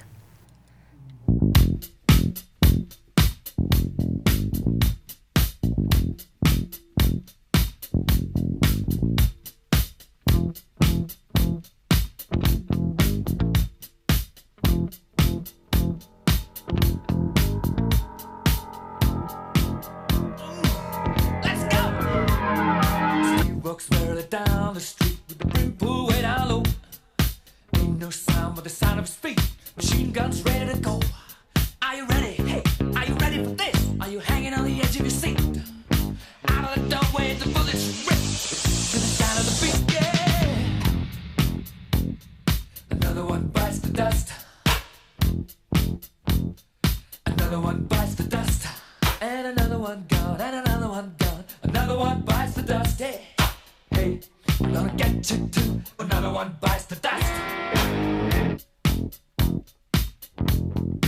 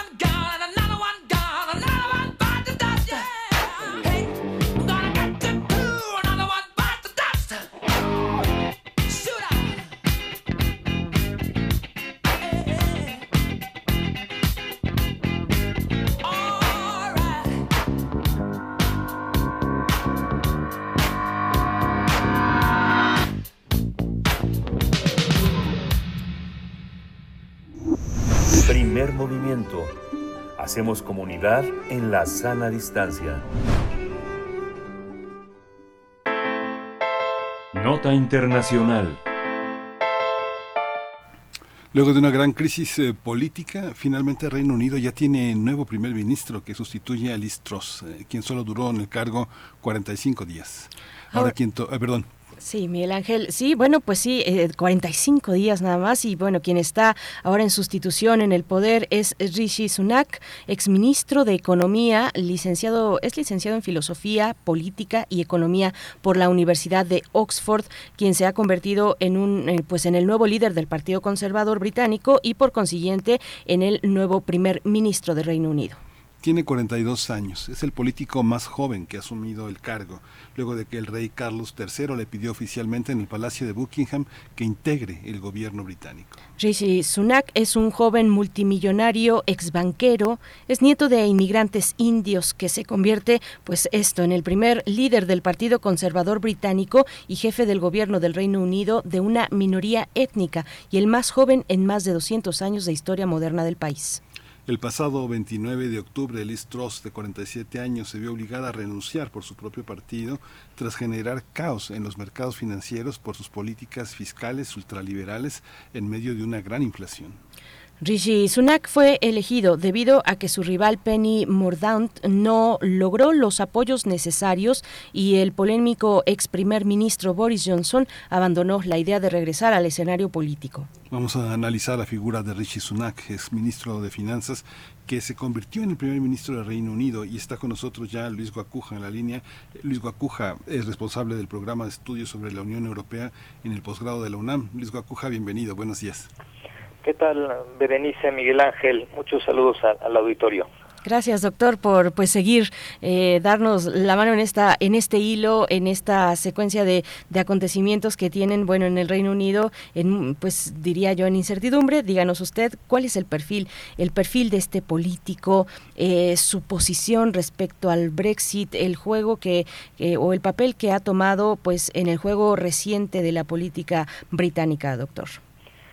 Bueno, eh, Rishi Sunak, más allá de, de- de sus orígenes, él, él es eh, él es ciudadano británico, él nació en, en- Reino Unido, ¿no? sí tiene esta ascendencia, sus padres son de África Oriental, ¿no? y, y más bien de una con ascendencia eh, eh, pakistaní y profesa la, la- la religión hindú. ¿no? Entonces, más allá de digamos, de representar a, a una minoría eh, es, racial y, y también en términos en términos reli- religiosos, bueno, Rishi Sunak es, un hombre eh, del Partido Conservador, es, eh, es alguien educado en, en- Oxford, es alguien formado en eh, profesionalmente en, los bancos, está casado con una mujer que es- su padre es eh, el segundo hombre más rico de, de la India, ¿no? la fortuna de la familia eh, entonces de, de la hoja primer ministro se dice que dobla incluso la, la fortuna de, de, de, Carlos III, del rey Carlos III, ¿no? Entonces es un hombre eh, que además ha sido, eh, sobre todo su esposa, eh, sometida a un importante escrutinio porque ha eludido el pago de impuestos, ¿no? Lo cual en, en plena, eh, digamos, en tiempos de crisis no, no es bien visto.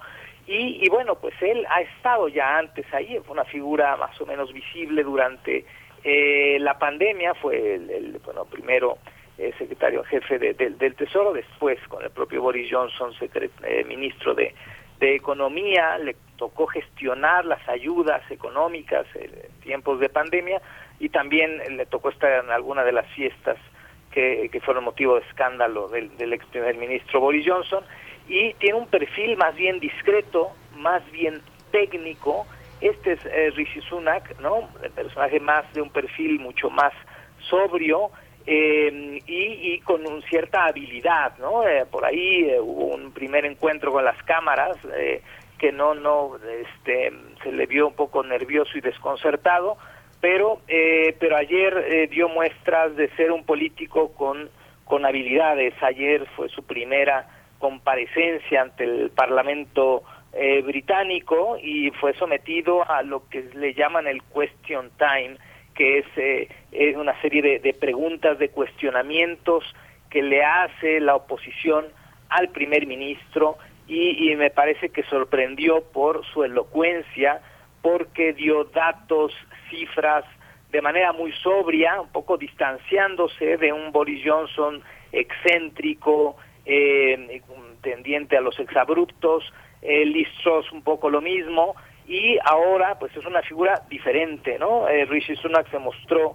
eh, muy muy preciso, con, con datos, con muy buena información y evitando la confrontación, ¿no? Este respondió de manera muy puntual y, eh, y esto da cuenta, digamos, de, de un político que tiene estas capacidades, ¿no? Siendo un técnico y, eh, y digamos, eh, ahora entendemos un poco más por qué el Partido Conservador en Reino Unido, en plena crisis, eh, pues decide apostar por alguien eh, que eh, pues trata de representar dos cuestiones importantes ahora, estabilidad que es eh, y, y confianza, que es lo que parece haberse perdido en los últimos meses eh, con tres primeros ministros en, en- en- en un par de meses. Es interesante ver cómo todavía uno lee en las noticias, eh, eh, cómo eh, estas, Luis Gocuja, estas noticias donde dice perteneciente a una minoría, ¿no? Quien no ha leído eh, la literatura pakistaní en Inglaterra no sabe que este, son los dueños de Holland Park, de Gloucester Road, de, de Victoria y sus alrededores, son los dueños de las tiendas y los, y los comedores, eh, han comprado todas las casas de los viejos dueños británicos en Oxford y en Cambridge, o sea, este... Goldman Sachs, que es quien le ha dado la firma en Londres a las oportunidades a todos estos jóvenes inmigrantes chinos eh, de segunda generación eh, y pakistaníes, este, saben de que ya no es una minoría. ¿Qué, qué, qué significa en este contexto culturalmente para la sociedad inglesa tener un líder con estas características? Bueno, eh, es que por un lado, pues sí, él es un hombre del establishment, es un hombre que además, ¿no? En sus posiciones políticas, pues ha, no es que se haya pronunciado a favor ni de las minorías, ni de la inmigración, ni de los trabajadores, sino todo lo contrario, es alguien anti-inmigración, es alguien que ha recortado ayudas y que apunta para allá, ¿no? Enseguida eh, ya hubo huelgas en las universidades que se suman a otras más, el tema de los pen- de las pensiones será otro otro asunto y él representa ese ese establishment del Partido Conservador, no no es digamos no es del ala mm, precisamente moderada de, los de los conservadores, sino que es un conservador más eh, y, y, si cabe la comparación, por ejemplo, con el alcalde de Londres, el alcalde de Londres de ascendencia pakistaní, Sadir Khan, él sí, él sí nació en una familia humilde, ¿no? Eh, que emigró a- al Reino Unido en los años 60 y, y bueno, él, él sucedió en el cargo a Boris Johnson, pero eh, en, el caso de Sadiq Khan sí es un hombre eh, que podemos decir que representa mucho más a estas minorías que ni son pocas ni, ni, ni son eh, precisamente de escasos recursos, ¿no? Eh, pero Sadid Khan qui- quizá tiene este eh, mayores credenciales, eh, si se permite el término en este sentido, porque además sus políticas han sido mucho más proclives a los trabajadores, a la inmigración, y no es el caso de, de un Rishi Sunak, este que bueno pues se, se mueve en, en otros círculos y hay quien incluso decía no pues no, no puede ser primer ministro porque es, es demasiado rico para para ser primer ministro Es demasiado rico, doctor Luis Guacuja. Pero bueno, a ver, eh, ¿es un tema que tenga la sociedad británica esta cuestión del origen étnico? Eh, yo no lo he visto moverse tanto en, en los medios, se, se anota, se apunta, pero yo creo que se decantan más por la riqueza de este, de este hombre, ahora primer ministro. Eh, no hay, no hay particularmente pues un, un- un asombro o una cuestión ahí a debate sobre el origen étnico, entiendo, porque hay otros líderes, como ya lo ha dicho también el alcalde de Londres, pues otros líderes con posiciones mm, altas de orígenes también, eh, migrantes. Bueno, eso para, para dejarlo ahí, que a nosotros tal vez por acá nos pueda causar un poco más de sorpresa este origen del primer ministro, pero entiendo que no necesariamente es así eh, para la sociedad británica. Eso por un lado, y por otro, bueno, eh, ¿cuál es el cambio que, que alcanza a ver doctor Luis Guacuja con el cambio fundamental con Liz Truss, que no duró pues prácticamente poco, po- pues duró poco tiempo? Tiempo, poco más de los funerales de la reina y pues se tuvo, se fue el Listros, eh, pero el cambio, digamos, en términos fiscales, que es uno de los, eh, pues de los pesos importantes de, de, las cargas importantes que tuvo Listros para su salida, el, el tema fiscal, eh, económico, de cara a, pues a esta situación crítica para la sociedad británica, doctor. Sí, bueno, a ver, el Reino Unido no, es, no está exento, por ahí había críticas, sí había algunos uh, políticos que criticaban el color de la piel, incluso decían es que él no es británico. Bueno, claro que es, él nació en Reino Unido, ¿no? Uh -huh. eh, digamos, estas expresiones eh, xenófobas y bueno, las propias de la extrema derecha también están presentes en Reino Unido, ¿no? Sí fueron parte de los que capturaron los votos en esta idea fallida del, del Brexit, pues eh, también representaban a esta extrema derecha en Reino Unido, ¿no? Eh, Rishi Sunak también ha apoyado el Brexit, por cierto, ¿no? Lo ha defendido y, y bueno, se suma una larga li lista de políticos que desde el 2016 y hasta ahora han dicho, este, voy a trabajar para que el Brexit funcione, ¿no? Bueno, pues ya han pasado varios años y no funciona, sino, sino todo lo contrario, ¿no? Pero también hay que mencionar, es cierto, Reino Unido, particularmente su capital, pero sí tiene una, no solo una composición multicultural, no solo hay muchos inmigrantes de las excolonias ¿no? eh, británicas, sino también hay una política de inclusión. ¿sí? Esto se ve en los colegios, en muchas partes, hay una eh, asimilación como política pública de, de, de, la inmigración, ¿no? con, sus, con sus bemoles, pero sí se, se percibe mucho esta, eh, esta mezcla y por eso no es una rareza, digamos, ver a alguien de, de, de, de eh, hindú, alguien de, color, este, de, de, piel más oscura, ¿no? Este, ocupando cargos públicos. Hay eh, no solo el alcalde de Londres, hay muchos parlamentarios, muchos eh, ministros o secretarios de Estado, Entonces esto pues nos habla de también una importante normalización, ¿no? Ahora sí, si comparamos el gabinete de, de Rishi Sunak con el de Liz Truss, pues no es tan variopinto como el, de ella, era muy diverso, había más mujeres, ahora no. Eh, muchos repiten, varios, varios eh, repiten en sus encargos. Las carteras, por ejemplo, eh, Jeremy Hunt, que es el que tuvo que tomar las riendas económicas después del desastre que provocó el, en su fugaz mandato Liz eh, se permanece en su cargo, el ministro de Exteriores, el ministro para Irlanda de, de, del Norte es muy importante, el ministro de Defensa, y esto habla por un lado, de una continuidad en la mayoría de las políticas. ¿no? Hay que estar muy atentos en los temas sensibles. Por supuesto que eh, se echaron para atrás, bueno, ya la propia Liz aunque demasiado tarde, en las, eh, las medidas estas que provocaron la caída de, la libra. Eh, eh, en este sentido, Rishi Sunak no será tan agresivo en, ese, en, esta, en esta parte, y yo pondría más atención en los temas sensibles. Irlanda del Norte. Hoy hay una, una, reunión importante y de ahí se elegirá el primer ministro de Irlanda del Norte que está pendiente. El Sinn Féin podría tomar el, el, poder nuevamente. Y ahí hay un tema que se vuelve a calentar por el tema no resuelto del protocolo de Irlanda, que es una suerte de excepción en los acuerdos del Brexit que Boris Johnson decidió incumplir, pese a que ya lo había firmado, y que confronta al Reino Unido con la Unión Europea en términos legales. Este es un tema delicado. Otro más es el tema de Escocia. La, la primera ministra Nicola eh, Sturgeon ah, ya anunció desde hace meses que va por un referéndum para que eh, Escocia abandone el Reino Unido, ¿no? eh, no tiene, digamos, el reconocimiento que tuvo en 2014 esta posibilidad, pero es un foco rojo.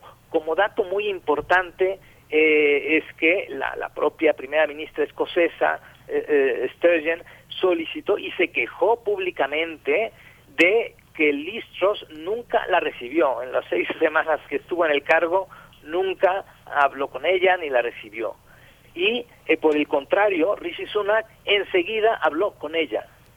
Esto sí habla, digamos, de, de una, una habilidad y un cambio de estrategia, no de la persona, pero sí del Partido Conservador, que yo creo que pensaron, a ver, eh, este, hay que hay que hacer las cosas de otra manera, ¿no? Porque había la posibilidad de que el propio Boris Johnson eh, volviera a ser primer ministro. En términos de popularidad, eh, pues Boris Johnson seguro que ganaba de popularidad con el resto de los británicos, pero no con los conservadores, que quedaron muy lastimados por la, la gestión última, sobre todo de, de un personaje como, como Boris Johnson. Entonces tiene eh, Rishi Sunak esta oportunidad de reconducir la, la política, sobre todo eh, recuperar, entre comillas, el prestigio del Partido Conservador y quizá este, hacer más estrecha esta, esta brecha que se ha abierto eh, en cuanto a las preferencias electorales, que si fueran las elecciones hoy, pues los laboristas ganarían por 30 puntos a los conservadores. Y pues qué interesante, Luis Gagoja, ya se nos queda el tiempo, pero bueno, sí es interesante a veces eh, mo- mostrar cómo una persona ya de esta segunda generación sí ocupa, ese es el, es el Chan de de, todos los, los- el grupo conservador, alguien que viene no de abajo como los pakistaníes que eh, instalaron lavanderías y tiendas de semilla. Su padre es un médico prominente proveniente de África y su madre era una mujer que trabaja, su madre es una mujer que trabaja, una química que trabaja en la industria farmacéutica. Es muy interesante porque todos ellos han comprado todas las casas que están en Tottenham Court Road, Gloucester Road y que las eh, que les ponen cadenas para que este porque se van a trabajar a otros centros comerciales del mundo. Es interesante ver cómo esta esta esta cuestión que ya Eduardo Galeano decía, este los que vienen de las familias de inmigrantes más pobres son los que promu- pro- promueven las corrientes antimigratorias, ¿no, Luis? Claro, sí, por supuesto. Digo, pasa pasa este en Estados Unidos, ¿no? O sea, muchos de nuestros migrantes que llegan eh, a Estados Unidos batallan por estar ahí y cuando les dicen, oigan, vienen otros mexicanos, ellos dicen, no, ya ya somos muchos, ¿no? ya somos Este, eh, ya los que estamos acá. Sí, hay esta tendencia y no necesariamente eh, garantiza, ¿no? El- la ascendencia eh, eh, y, el origen eh, de una religión en- hindú, pues no garantiza esta proclividad a, a hacer algo más eh, en favor de, de los inmigrantes, ¿no? Poníamos el ejemplo eh, hace unos días de la propia eh, Giorgia Meloni eh, en Italia, siendo mujer, bueno, tampoco hay que esperar mucho en favor de los derechos de las mujeres, sino quizá todo lo contrario, ¿no? Este, porque representan el, en este caso, pues la, incluso la extrema derecha, en el caso de, de Meloni y en el caso de, de, de, eh, Rishi Sunak, pues es del Partido Conservador y de esta línea no no progresista, ¿no? Eh, No, no solo por el origen y la naturaleza del partido, sino que eh, es moderado en otros temas, pero no tanto. Su propia ministra, que repite, la ministra de Interior, eh, Braverman, que tuvo que renunciar, fue la última ministra que le renunció a Liz ella también, ¿no? Tiene tiene orígenes, este, em, eh, hindú, me parece, y, y también es antiinmigrante, ¿no? Entonces no no necesariamente es, es una garantía eh, nada más lo, lo que vemos eh, a, a- a- primera a primera vista, ¿no? Por supuesto, pues doctor Luis Guacuja, vamos a seguir eh, llamándole eh, para que nos acompañe a hacer estos, estos análisis, esta mirada sobre, sobre Europa en general, la toma de, de- de poder de Meloni también interesante, por ahí unas cosas pues diferentes, tal vez más moderadas, no lo sé, en su discurso, un poco mm, con, con algunos niveles menos eh, de lo que vimos tal vez en campaña, pero bueno, mucho que conversar, por supuesto también la postura de este nuevo primer ministro del Reino Unido, Rishi Sunak, frente a Ucrania. Bueno, ojalá nos, nos pueda acompañar más adelante. Le deseamos lo mejor en esta mañana. Claro que sí, con mucho gusto. 8 con 59 minutos. Nos vamos a ir directo al corte, nos vamos con música. Bueno, nos vamos directo al corte. Volvemos. Gracias, Radio Nicolaita. El día de mañana, 8 de la mañana, nos volvemos a encontrar. Vamos al corte. Síguenos en redes sociales. Encuéntranos en Facebook como Primer Movimiento y en Twitter como arroba PMovimiento. Hagamos comunidad.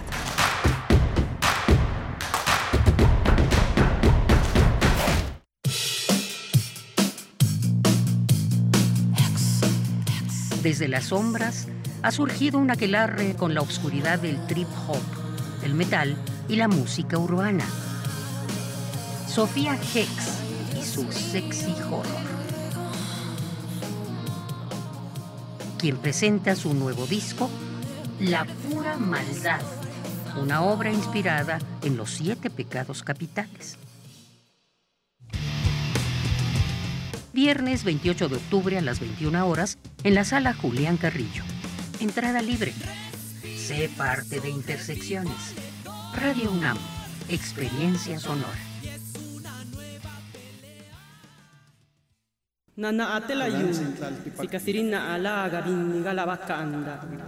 Deja que las voces pluriculturales invadan tus oídos.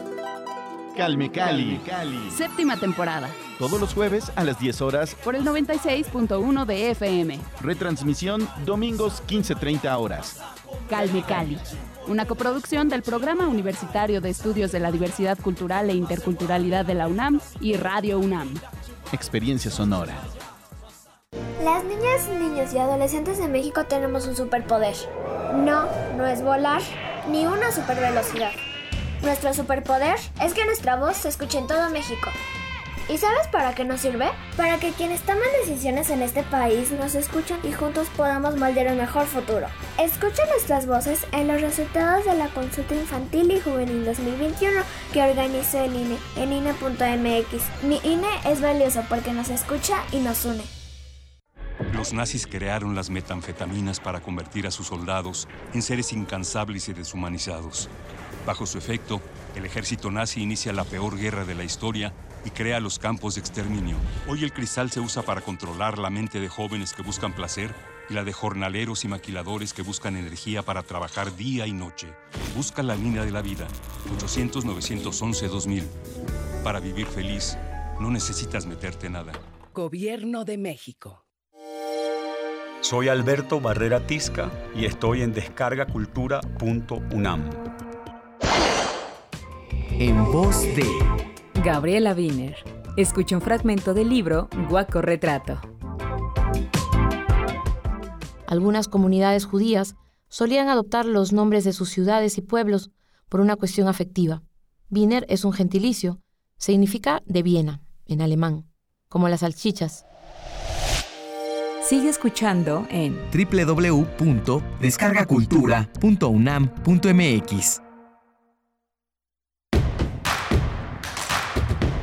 Encuentra la música de primer movimiento día a día en el Spotify de Radio UNAM y agréganos a tus favoritos.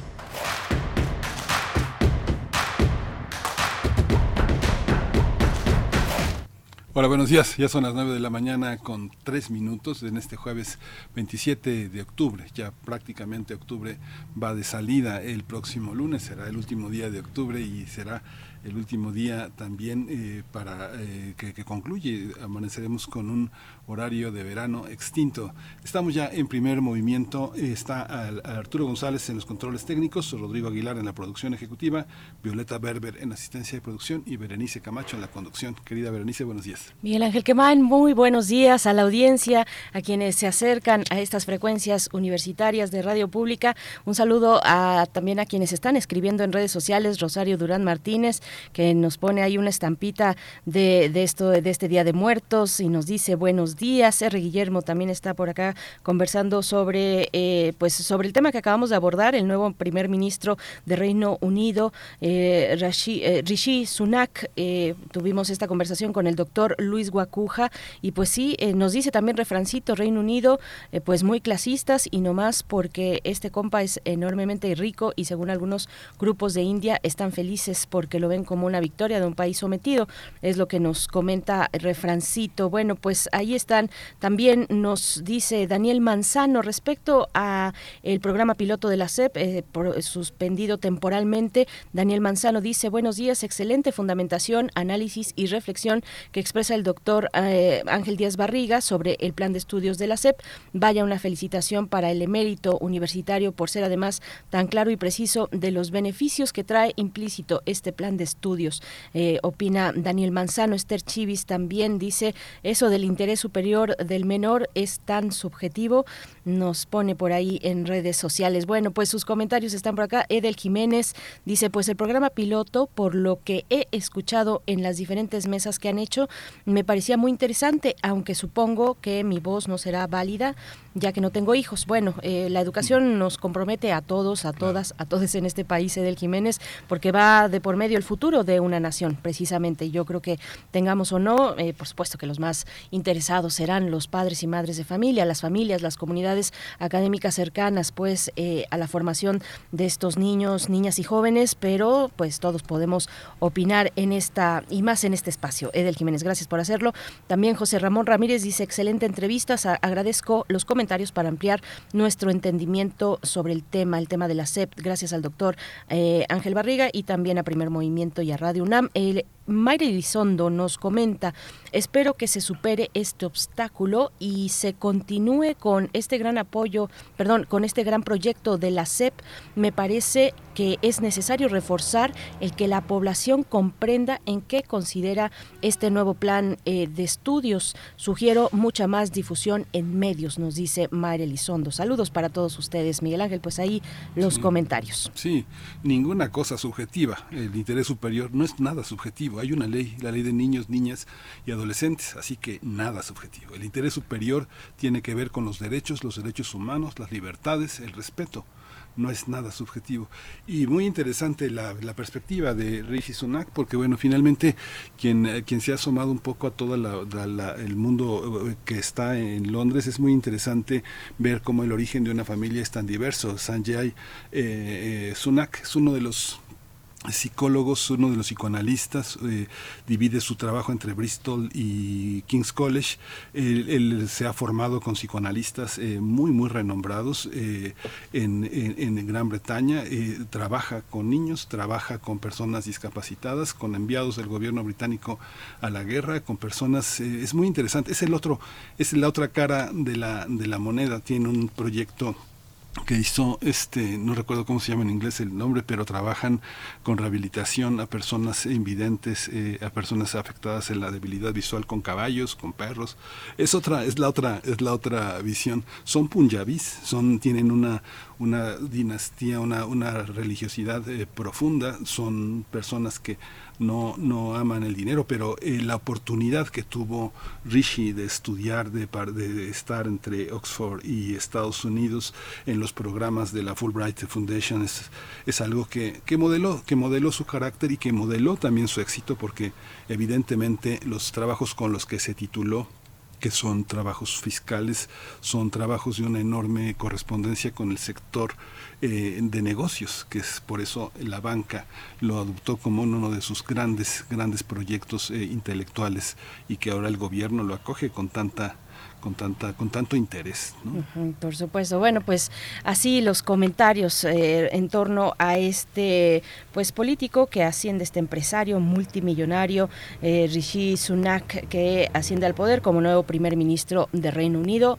Pues vamos a ver cómo cómo cómo le va cómo eh, se resuelve si es que se resuelve algo que pareciera ya estructural independientemente de quién esté ahorita al frente del gobierno algo estructural que es pues los las consecuencias que ha traído eh, el Brexit eh, para, para Reino Unido, pero vamos a hacer eh, una invitación para todos ustedes, cambiando de tema. Ya se fueron las cortesías para ir al Teatro Bar El Vicio este sábado 29 de octubre, las cortesías presenciales para Calimán contra la espantosa X pero tenemos tres accesos virtuales, tres accesos para el streaming que se van a ir en este momento de la misma manera.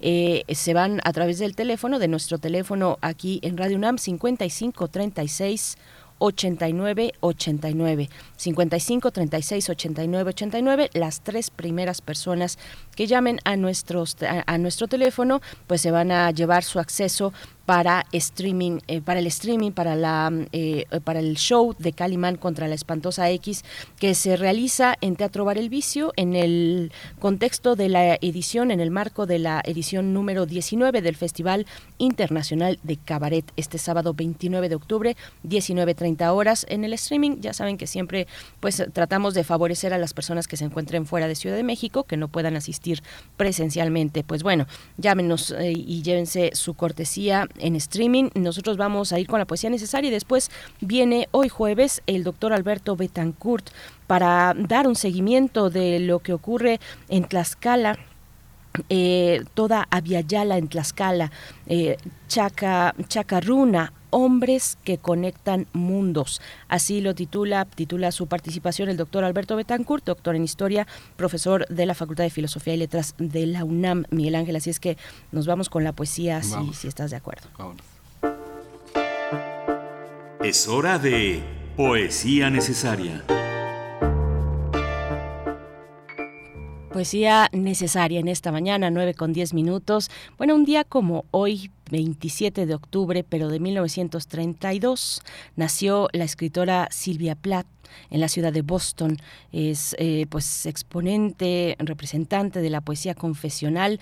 Desde muy joven y hasta su muerte escribió su diario y tuvo, bueno, tuvo una, una vida breve, dramática también, marcada por la muerte eh, cuando ella era muy joven, por la muerte de su padre, eh, llena de altibajos por padecimientos mentales depresivos sobre todo.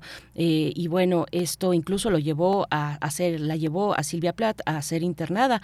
Estudió en la Universidad de Cambridge siguió escribiendo y también daba clases, eh, sobre todo en su regreso a los Estados Unidos. Bueno, se casó con el poeta Ted Hughes y con, con él tuvo dos hijos, dos hijos, sí, pero bueno, a los años se divorciaron por romances de, de este, del escritor Hughes con, con otras poetas y también con estudiantes. Bueno, Silvia Plath se suicidó a la edad de 30 años en Londres. Recibió de manera póstuma el Pulitzer en 1982 por sus poemas completos y lo que les voy a compartir, pues para hacer una conmemoración en este aniversario del nacimiento de Silvia Plath, es el poema titulado Espejo. Vamos a escuchar a Siouxsie and Divanches en la música. Espejo. Soy de plata y exacto, sin prejuicios. Y cuando veo, trago sin tardanza, tal y como es, intacto de amor u odio.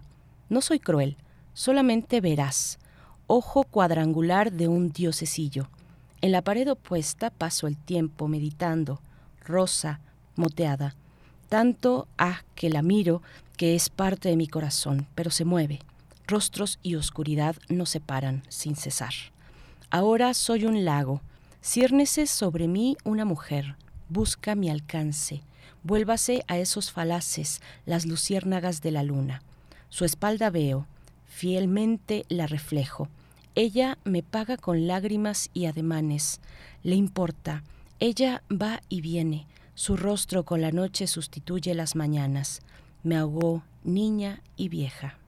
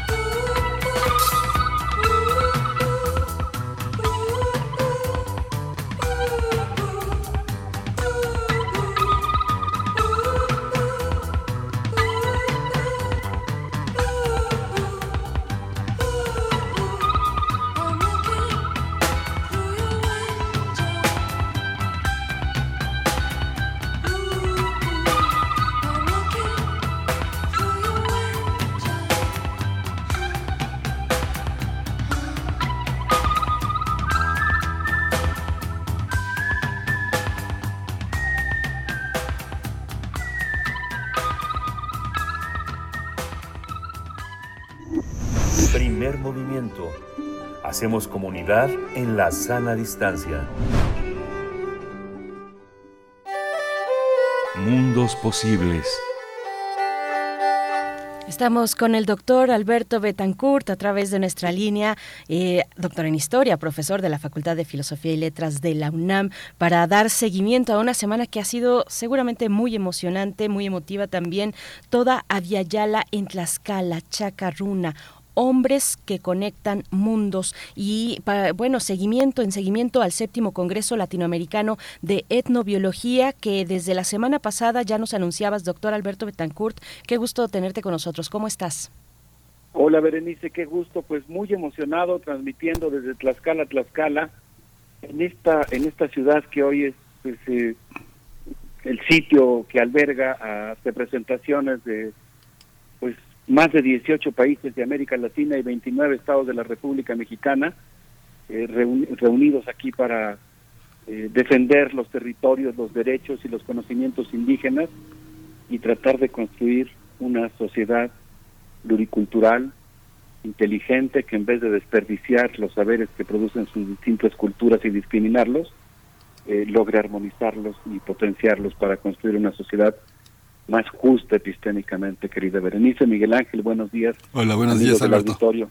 Un abrazo desde Tlaxcala. Otro de vuelta, Alberto Betancourt. Y bueno, ya hacia el cierre, el día de mañana, entiendo, será la clausura de este Congreso Latinoamericano de Etnobiología. Cuéntanos, te, te escuchamos. Pues ha sido una semana muy intensa. El lunes, el día de la inauguración, la doctora Viviana Vila, que es vicepresidenta de la Sociedad Latinoamericana de Etnobiología, dijo, las personas que estamos reunidas aquí queremos a los seres vivos, eso es lo que nos congrega, pero también queremos a los que no son como nosotros, nos gusta conocer a otras culturas, y yo creo que tiene toda la razón en uno de los simposios más interesantes que se han realizado aquí, organizado por la Red Latinoamericana en Defensa del Patrimonio Biocultural, uno de los eventos que a mí me, una de las ramas, digamos, o de los tipos de eventos que más me gustan de estos congresos de la SOLAE son aquellos en los que participan los propios pueblos originarios y directamente exponen sus puntos de vista, a veces sus quejas, a veces sus, eh, con orgullo los productos de su relación con los académicos. Y el foro organizado por la Red Latinoamericana en Defensa del Patrimonio Biocultural pues congregó a movimientos sociales de muy diversos lugares de la República Mexicana, eh, de Guerrero, del Estado de México, de Teotihuacán, por ejemplo, y ahí uno de los participantes dijo que algo que le gustaba de estos congresos es el hecho de que aquí los pueblos originarios están invitados como colegas y eso se siente y conforta, pues nos permitió a todos disfrutar de pronto de los sonidos del otomí, de los rumores pronunciados en Mazagua, la poesía y la alegría con la que se habla el mazateco y desde nuevo pues también del náhuatl. Eh, también me gustaría comentar que a diferencia de otros congresos en los que mm, he tenido oportunidad de participar, que ha realizado la SOLAE, en esta ocasión el náhuatl se escuchó de una manera muy particular porque buena parte de las comunidades que son nuestras eh, generosas anfitrionas están perdiendo la lengua y consecuentemente están haciendo un esfuerzo muy grande por recuperarla. De tal manera que cuando en los discursos de bienvenida o en diversas intervenciones hemos tenido el enorme gusto de escuchar el náhuatl, lo hemos escuchado a partir de personas que hablan el español, que ya no hablan el náhuatl y que lo están estudiando y lo están tratando de rescatar y eso le confiere un enorme valor. Obviamente de repente uno siente que se está hablando el náhuatl como uno podría hablar cuando está aprendiendo cualquier otro idioma, este, muy concentrado, pues, a veces no con tanta soltura, tratando de pensar qué es lo que uno tiene que decir para no cometer errores de sintaxis, etcétera. Pero, pues bueno, desde luego aquí hemos disfrutado de la de la presencia, de la historia de las luchas de las propias comunidades de Tlaxcala, y en la inauguración, la doctora Margarita Martínez Gómez, que es directora del Centro de Investigación en Ciencias Biológicas de nuestra universidad hermana, la Universidad Autónoma de Tlaxcala, citó algo que a mí me pareció muy interesante, sobre lo cual por supuesto habría mucho que decir, se refirió a la cómo la medicina, vamos a llamarla institucional, ha tenido una larga relación con la medicina tradicional y ella citó un caso que es el de la tesis del doctor Ignacio Chávez, quien utilizó conocimientos de la medicina tradicional para eh, obtener una sustancia química que fue muy útil para el tratamiento de las cardiopatías. Ella lo puso desde luego en alusión al hecho de que la sinergia y la colaboración entre la medicina tradicional y la medicina institucional puede pues producir resultados asombrosos y me pareció pues algo muy muy apropiado para eh, como marco de este congreso en el cual pues de eso es de lo que se trata no de reivindicar territorios de defender territorios reivindicar derechos y conocimientos que pues en cooperación y en diálogo con otros saberes eh, pueden producir eh, grandes beneficios para la sociedad en su conjunto eh, en ese sentido por ejemplo, la primera conferencia magistral que fue dictada dictada por la doctora Ayari Genevieve Pasquier, como habíamos anunciado en la ocasión anterior, pues mencionó algunas de las características que tiene el sistema alimentario moderno y mencionó cosas que me parecieron muy interesantes. Por ejemplo, ella dijo que la modernidad alimentaria asume y da por hecho muchos costos ambientales y laborales el tipo de producción de alimentos que ha implantado la modernidad y el sistema capitalista, pues es, un, es, un, es una forma de producir alimentos que da por hecho la destrucción de los ecosistemas, la contaminación de los ríos, del aire, de la tierra, la destrucción de la biodiversidad, pero también la precariedad de los trabajadores laborales. Y en ese sentido dijo que, por ejemplo, el ingreso de los alimentos en el mercado financiero hace fluctuar el precio y vuelve vulnerable el abasto de los alimentos. Eh, señaló también que intencionalmente y como parte de un orden establecido se dejan sin regular muchas cosas sobre la producción, la circulación y el consumo de alimentos y que la forma en que estos se, se producen ha permitido la acumulación de poderes debido a que se decide cómo se van a producir los alimentos, no en función del cuidado del medio ambiente, o de la salud de los consumidores o del acceso de los alimentos, sino fundamentalmente en función de la rentabilidad. Y esto ha provocado eh, problemas tan graves como son, por ejemplo, la pérdida de la riqueza genética de los alimentos, el despojo de los territorios, la inseguridad alimentaria, la apropiación empresarial del acervo genético de la agrodiversidad eh, la vulnerabilidad de políticas agroalimentarias nacionales que se entregan, que entregan un asunto tan crucial para las poblaciones como el abasto en manos de transnacionales y la marginación de los pequeños productores. Y bueno, pues se, se soltó ahí con toda una serie de reflexiones que son muy, muy interesantes sobre, por ejemplo, cómo la forma de producción moderna de alimentos ocasiona distanciamientos entre productores y consumidores distanciamientos geográficos, económicos, cognitivos, políticos, y dijo, pues ya no tenemos idea de quién es el panadero o el dueño de la pescadería. En cambio, por ejemplo, en un tianguis, pues tu familia sabe quién es la familia que trae la asesina desde Yecapixtla, pero hoy desafortunadamente pues lo que predomina es una especie de mercado sustentable fake. No me refiero al tianguis, sino a esta especie de simulación de un mercado aparentemente ecológico, saludable, donde te venden cosas tan extrañas como salchichas veganas, sabores sucedáneos, alimentos con eh, que en realidad son producidos por eh, por personas desconocidas, con insumos desconocidos y que además pues han reducido notablemente la biodiversidad. La doctora citó el caso de que hay 80 marcas de yogur que contienen más o menos lo mismo, eh, provocando una especie de falsa diversidad que se reduce a las meras etiquetas. Y en contraste, pues ella lo que plantea es que la producción sustentable comunitaria de alimentos permitiría cosas como aumentar la seguridad alimentaria, eh, tendría que abordarse, porque así sería el enfoque comunitario, eh, a la alimentación como un derecho y no a los alimentos como una mercancía, no como un bien cotizable en la bolsa de valores, sino como un derecho. Eh, tendría como característica fundamental tiene, porque está hablando de lo que hace ya la producción de alimentos, aunque ella eh, también hizo la proyección de lo que significaría una sociedad que produjera así sus alimentos, pero dijo, bueno, la producción tradicional de alimentos promueve la salud humana tiene formas de gobierno mucho mejor entre productores, comerciantes y consumidores, evita el despojo de tierras y recursos, cuida los territorios, combate la precariedad laboral y sobre todo, y esto es muy importante, promueve el pluralismo de formas de producir y del tipo de alimentos.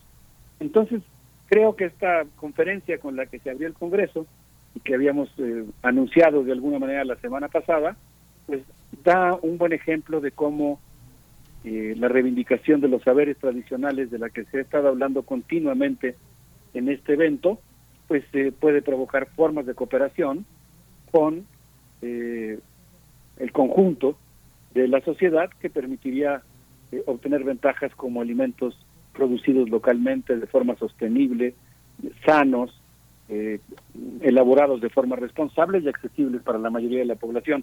Un ejemplo de lo que puede resultar del diálogo de saberes.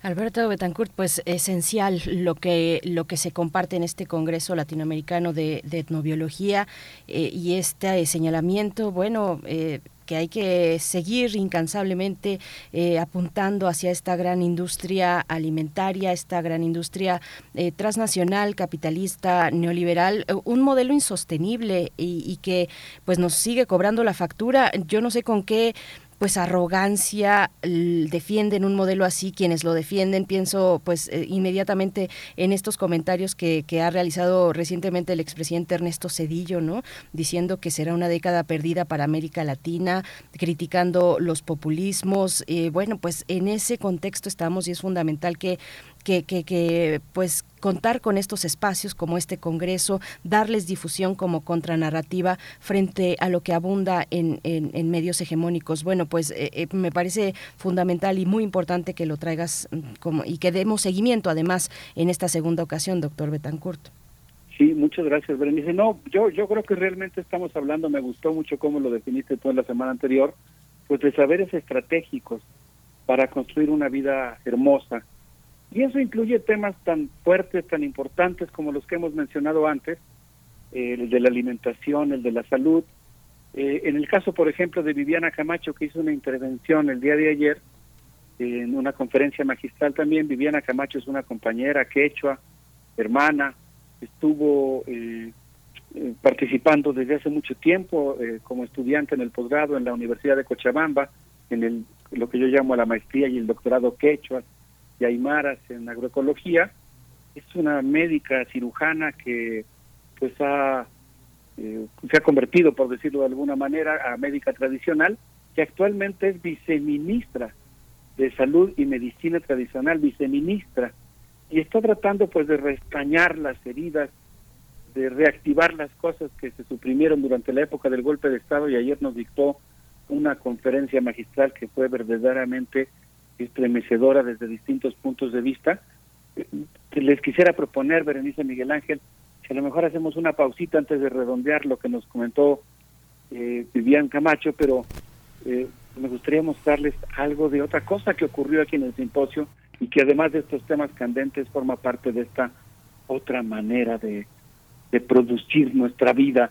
Y me refiero a un simposio sobre paisajes sonoros y escuchas aportes al diálogo de saberes en América Latina, que fue coordinado por Andrés Camus y por Andrés Guerrero, con la participación de Fernando Lomelí, David Garrido, Elías Bevín, Andrea Martínez. Fue una cosa del otro mundo, me di el lujo así de escaparme de otras cosas en las que andábamos y dije, yo quiero asistir a ese, a ese evento y fue una cosa preciosa respecto a lo que podríamos llamar pensar el sonido, pensar la escucha, pensar el radio, pensar los medios digitales ellos están, en general, aunque hubo algunos otros ejemplos también en las ponencias de ese simposio, trabajando en algo que llaman cartofonías del lago de Páscuaro, que implican recoger sonidos ambientales, hacer ejercicios de sonido y de música con habitantes de la región.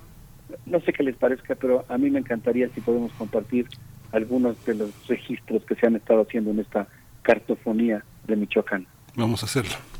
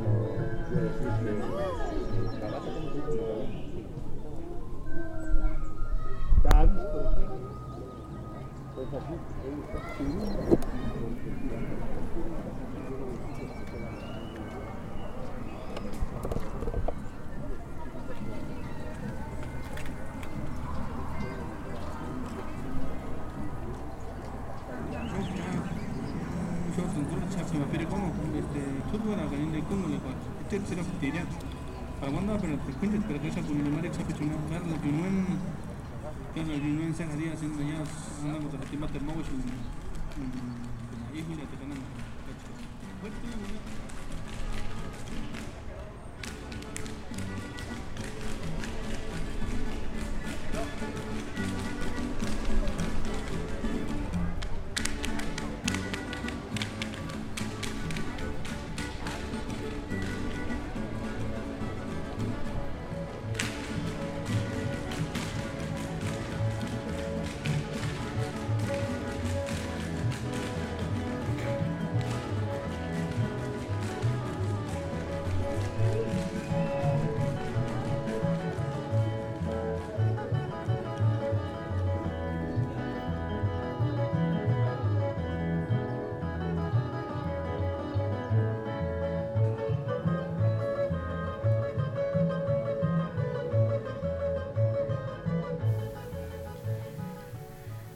Comprobamos la magia del sonido, la magia de la radio que en un instante, en un segundo, nos lleva de viaje y nos llevó hasta el lago de Pátzcuaro en esta mañana con el doctor Alberto Betancourt que nos trae pues esta cartofonía o sonografía del lago de Pátzcuaro. Alberto Betancourt, pues eh, de esto estamos hablando y estamos hablando también de Tlaxcala como la sede, bueno, del, Congreso Latinoamericano de Etnobiología, donde eh, la anfitriona es la ciudad de Tlaxcala. Pues te seguimos escuchando, Alberto Betancourt, con mucha atención y también con, pues, con mucha emoción de todo lo que nos estás comentando y reportando. Muchas gracias, Berenice. Pues aquí le escuché a, Viviana Camacho un concepto. Bueno, estábamos platicando sobre los ríos profundos de José María Reguedas, sobre lo que significa el Ucumayo, ¿no? Los ríos profundos, el agua sanguinolienta, eh, la, la, parte turbia de los ríos ella me decía que Ucumayo pues también tiene que ver con lo íntimo, con lo profundo. Y en esa conversación sobre el quechua, antes de la conferencia, eh, ella me, mencionó un término, porque estábamos platicando del congreso al que veníamos, nos venimos juntos en el camino de la Ciudad de México para acá, y ella me comentaba un término que a mí me encantó, que me parece que define este congreso que se está desarrollando aquí en Tlaxcala, eh, chacarruna Chácala, eh, la chacana, como ustedes saben, es esta cruz andina que tiene una enorme cantidad de significados. No le voy a entrar al tema porque ahí sí me haría yo bolas, se me haría bolas el engrudo y, y quizá terminaría yo haciendo algo que pareciera una chapucería, lo que es un estudio muy serio. Pero aquí, por ejemplo, el doctor Javier Iroste, en el simposio que organizamos sobre diálogo intercientífico, planteó una serie de coincidencias entre la cosmovisión maya y las visiones modernas de la física cuántica sobre la eh, expansión del universo y el Big Bang. Y bueno, ahí hablando un poco sobre estas, eh, sobre las dimensiones, digamos, las representaciones del espacio y la multidimensionalidad, eh, regreso al tema de la chacana que me mencionaba Viviana, la chacana pues es toda una representación, es una forma de representar el espacio que, que, es muy profunda. Y, y, la, y, y del término de la chacana, de la chaca, de los mundos, eh, ella toma este concepto chacarruna para referirse a ciertos seres humanos que juegan un papel fundamental eh, y muy especial, exactamente en los términos en los que lo dijiste, Berenice, casi podríamos decir mágico, sin renunciar a nuestra tradición ilustrada, solamente sabiendo que a veces quizá la razón no basta porque tiene que expandirse, pero ella decía, hay personas que tienen el papel de enlazar mundos, de conectar un mundo con otro. Y yo creo que eso es lo que está ocurriendo aquí, que este encuentro de la Sociedad Latinoamericana de Etnobiología está conectando un mundo con otro mundo, un mundo purépecha con un mundo maya, un mundo nazá con un mundo quechua. Y eso pues es muy interesante. Y en el caso particular del, del simposio sobre paisajes sonoros, pues vimos cosas preciosas. Por ejemplo, que Ángeles Alberto Villavicencio presentó una cosa sobre el paisaje como fuente creativa de la música y analizó una jota española y cómo la canción va describiendo un camino de más de 70 kilómetros hecho por un carretero. Por su parte, Elías Levin Corcovis, una reflexión muy interesante sobre las exploraciones aurales de la cuenca de Pátzcuaro. Fernando Lomelí, por su parte, a mí me dejó pero volando porque en su ponencia Sonósfera y Políticas Afectivas del Territorio, una reflexión sobre la escucha profunda, pues explicó justamente este concepto de la escucha profunda que no se basa solamente en aquello a lo que le ponemos atención, sino también en aquello que nos rebasa o a lo que le ponemos atención por algún deseo del que no estamos necesariamente conscientes. Uy, fue una cosa pero verdaderamente interesante, Berenice Miguel Ángel. Sí, es muy interesante porque todas esas asociaciones finalmente eh, encuentran un camino inédito en una epistemología que trata de liberarse de algunos de los cinturones y conceptos eh, establecidos por una filosofía tradicionalmente logocéntrica europea eh, de, un orden del que todavía vivimos y, y nuestras tesis, nuestros trabajos de investigación están preñados. Es algo, es una, es un largo proceso, Alberto, ¿no? Sí, eh, me acordaba yo de la introducción que hace Jean-Paul Sartre, lo dijiste súper así preciso, Miguel Ángel, me gustó mucho cómo lo planteaste, eh, en una introducción que hace eh, Jean-Paul Sartre al, texto de a un texto de Franz Fanon, él dice que justamente pues existe la mirada del colonizador, ¿no? Esa mirada desde fuera, que ve a los mundos no europeos como algo excéntrico, como el otro, pero que existe también la dialéctica de la mirada del colonizado que puede devolver un gesto al colonizador. Y yo creo que uno de los intentos que se ha producido en este Congreso pues es justamente el de el de ver al mundo de una manera descentrada, multicéntrica, pluricultural, y eso pues ha producido cosas muy hermosas. Por ejemplo, eh, pues el encuentro, el tercer encuentro audiovisual que se desarrolló aquí, que tuvo como subtítulo Tejiendo redes bioculturales, donde se presentaron trabajos de esta mirada justamente eh, distinta, se presentó, por ejemplo, un un pues un, un, una, un video documental que se llama Los Misioneros de Temporal, elaborado por, dirigido, producido por una amiga, Jimena Leonor, eh, perdón, Jimena Paz, y, y Jimena Paz pues presentó una cosa interesantísima en la cual pues habla de los tiemperos que viven en las laderas de los volcanes Popocatépetl e Iztaccíhuatl. Platicaba yo ayer con Jimena, eh, después de que acabó su presentación, híjole, qué cosa más hermosa de haber sido la producción de ese, de ese video donde se están un grupo de, de hombres, ¿no? Hombres y mujeres, aunque principalmente hombres, unos 14, serán 15, van a diversos sitios sagrados que están en las laderas de los volcanes a limpiarlos, a cuidarlos, realizar ofrenda para que llueva. Y bueno, las tomas que hace de las nubes, de, la manera como van saliendo en la madrugada para irse a estos sitios sagrados, realmente lo mete a uno en una, en una dinámica interesantísima. Cuando estos tiemperos van a las escuelas primarias, secundarias e incluso de bachillerato de la zona para convencer a los niños que, que crean en sus sueños, pero literalmente en sus sueños, y empiezan a detectar algunos alumnos que, que, pudieran tener la vocación de ser también tiemperos. Y ahí vimos, también pensando en, esta, en estas otras miradas maravillosas, un ejemplo que a mí me, me encantó, que es eh, una película eh, que habla de la comunidad Cuba Guajín, que desarrolla una lucha en contra de las mineras en la legendaria y combativa montaña de Guerrero, un documental que les, que les recomiendo ampliamente, Cuba Guajín, y que pues eh, la verdad es que lo deja uno muy conmovido sobre cómo una comunidad puede pues empezar a detectar los problemas que provocan las mineras, organizarse, realizar una reflexión colectiva, planear una estrategia, decidirse a ir por un camino jurídico acompañado de las movilizaciones y dar la pelea para defender su territorio, evitar que le sigan llorando los ojos, que el agua se siga contaminando y que, y que su territorio quede destrozado. Y aunque no voy a exponer la película, quiero decir que así como en muchos otros de los ejemplos que se han puesto aquí, estamos hablando de situaciones que son muy tensas y difíciles, pero que en muchas ocasiones tienen un final feliz.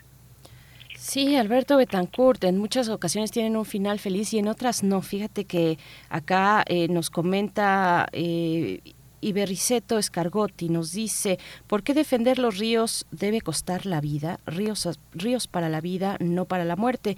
Y continúa diciendo, bueno, pues esta, esta noticia lamentable, el asesinato de Filogonio Martínez Merino, un defensor de, eh, del territorio, un defensor de, de Río Verde en Oaxaca durante 15 años con esta defensa en contra del proyecto hidroeléctrico Paso de la Reina y del proyecto Río Verde, pues en esta mañana nos, nos llega esta noticia lamentable y, es eso también de lo que estamos hablando, la, la batalla, la lucha por el territorio, por la vida, pues eh, desafortunadamente, y es lo que se pregunta nuestro radio escucha, pues nos cuesta la vida o le cuesta la vida a las y los defensores. Alberto Betancourt, pues sí, tenía que ponerlo aquí hacia el cierre, pero bueno, eh, en eso estamos, en el cierre también de esta charla y en la clausura también que, se, que tendrá lugar el día de mañana de este Congreso Latinoamericano de etnobiología, Alberto.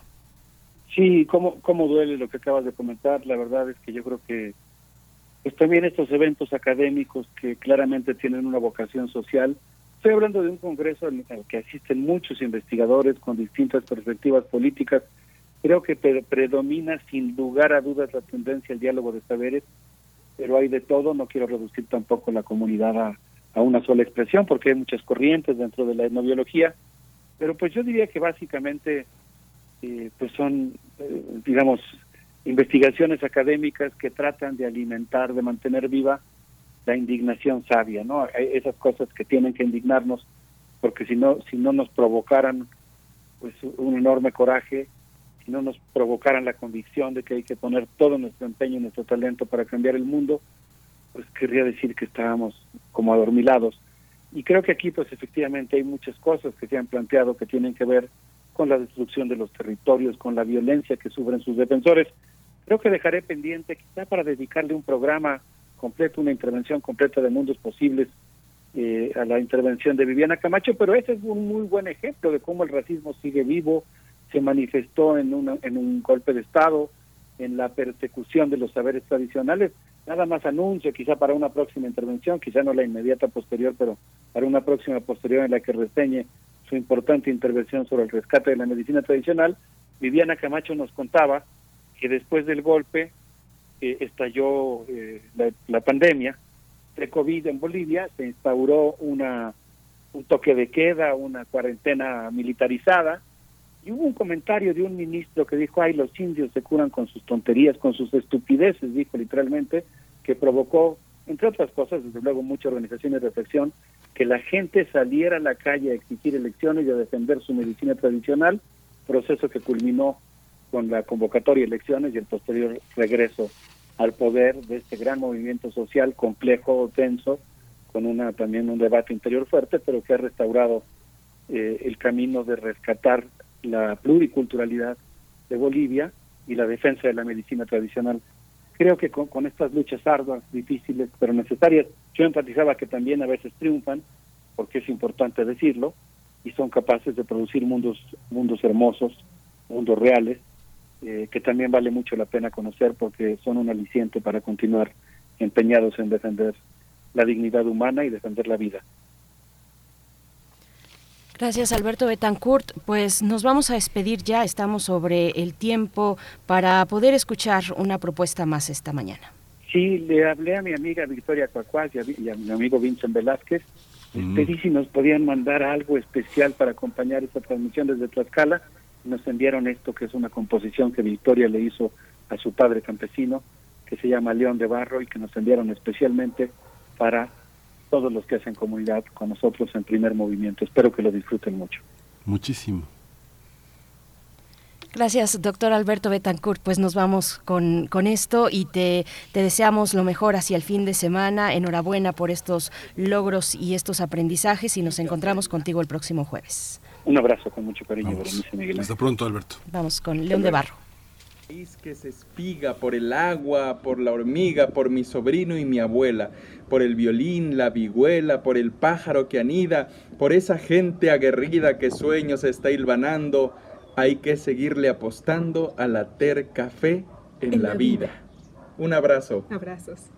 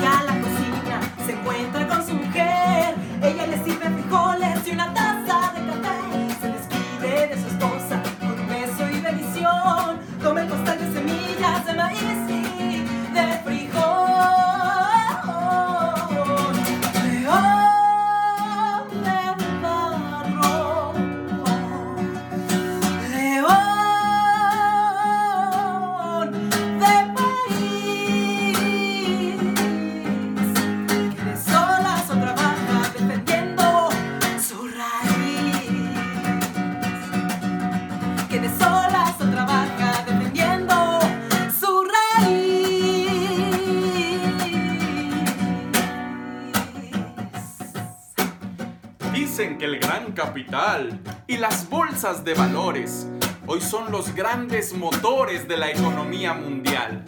Pero es un error fatal y la auténtica proeza está en la sabia destreza de los labriegos de abajo, pues gracias a su trabajo llega el pan a nuestra mesa. Primer movimiento. Hacemos comunidad en la sana distancia. Libertad, seguridad, salud, identidad, alimentación. libre desarrollo de la personalidad, educación. Pensar nuestros derechos humanos. Cuando son las 9 con 49 minutos de esta mañana de jueves 27 de octubre, damos la bienvenida a Alicia Vargas Ayala, integrante del Consejo Directivo de la Redim. También es representante de la Redim en la Red Latinoamericana Tejiendo Redes e integrante del Consejo Consultivo del CIPINA para la Ciudad de México. Alicia Vargas Ayala, muy buenos días. Eh, qué bueno encontrarnos. Tuvimos una, una sesión, bueno, en realidad no tuvimos la sesión anterior contigo, así es que ya se te extrañaba por estos lugares. ¿Cómo estás, Alicia? Buenos días, Berenice. Muchas gracias y la verdad es que es un gusto encontrarnos y pues sí, siempre se les extraña este, en este espacio. Y pues gracias por la paciencia y aquí estamos otra vez de vuelta. Muchas gracias. Bienvenida, bienvenida Alicia. Gracias, Adelante. Miguel Ángel. Buenos días. Buenos días. Pues es una revisión a las políticas de protección y de restitución de derechos de la niñez con eh, padres y madres encarcelados o solamente padres encarcelados. A ver, cuéntanos, por favor, Alicia. Claro que sí. Pues justamente el, el día de hoy quisiera hacer como una revisión eh, rapidísima general de los derechos de niños, niñas y adolescentes que tienen un adulto significativo privado de libertad. Eh, a nivel latinoamericano, ya incluso en organismos internacionales se les ha eh, nombrado con este acrónimo de NAPES, población NAPES, es decir, niños niñas que tienen un adulto o referente significativo que se encuentra en este momento eh, preso. Y bueno, pues en México tenemos un, un contexto realmente eh, alarmante, digamos, pero sobre todo alarmante porque tiene que ver con la invisibilidad que tiene esta población en las en, en la sociedad, en nuestros espacios de análisis, en el reconocimiento incluso de derechos de niños y niñas, y que esa es realmente la preocupación que tenemos en este momento, porque estamos hablando de un, de un contexto, de un grupo de población que a la fecha no sabemos exactamente cuántos son, dónde están, hijos de quién, de quiénes son y en qué condiciones eh, de pues de riesgo se encuentran los chicos y chicas que, se, que tienen un adulto privado de libertad. Y bueno, pues eh, actualmente el sistema penitenciario nacional se encuentra conformado por 300 centros penitenciarios, los cuales al cierre de febrero de este año tenemos un reporte de que se encontraban 218 mil personas entre hombres y mujeres que se encuentran privados de su libertad en cárceles municipales, estatales o federales del país. Más del 40% de ellos forma, en forma preventiva, es decir, que no se haya probado todavía si cometieron o no un delito. El crecimiento ha sido no solo en los últimos 12 meses, se sumaron eh, de forma importante eh, un incremento, tenemos un incremento muy importante de más de 16 mil personas en las cárceles, lo que otra vez provoca un hacinamiento eh, en nuestras en nuestras prisiones y que volvemos a romper un récord después de 2016 donde no tenemos espacios disponibles para un solo reo más. Eh, con los actuales datos se destaca sobre todo que a nivel global el sistema penitenciario nacional no presenta un grado importante de protección. Tenemos graves riesgos en nuestros sistemas penitenciarios, riesgos que, eh, según la ley de amnistía en el 2020, esta población, aparte de que aumentó exponencialmente, pues tenemos una cifra de inocentes que no tenemos también cuantificado y que aproximadamente hace un hacemos se hace un cálculo de un 30% de personas que se encuentran privadas de libertad y que no tienen todavía una, eh, una prueba de que son culpables y que se calcula realmente que es una población inocente.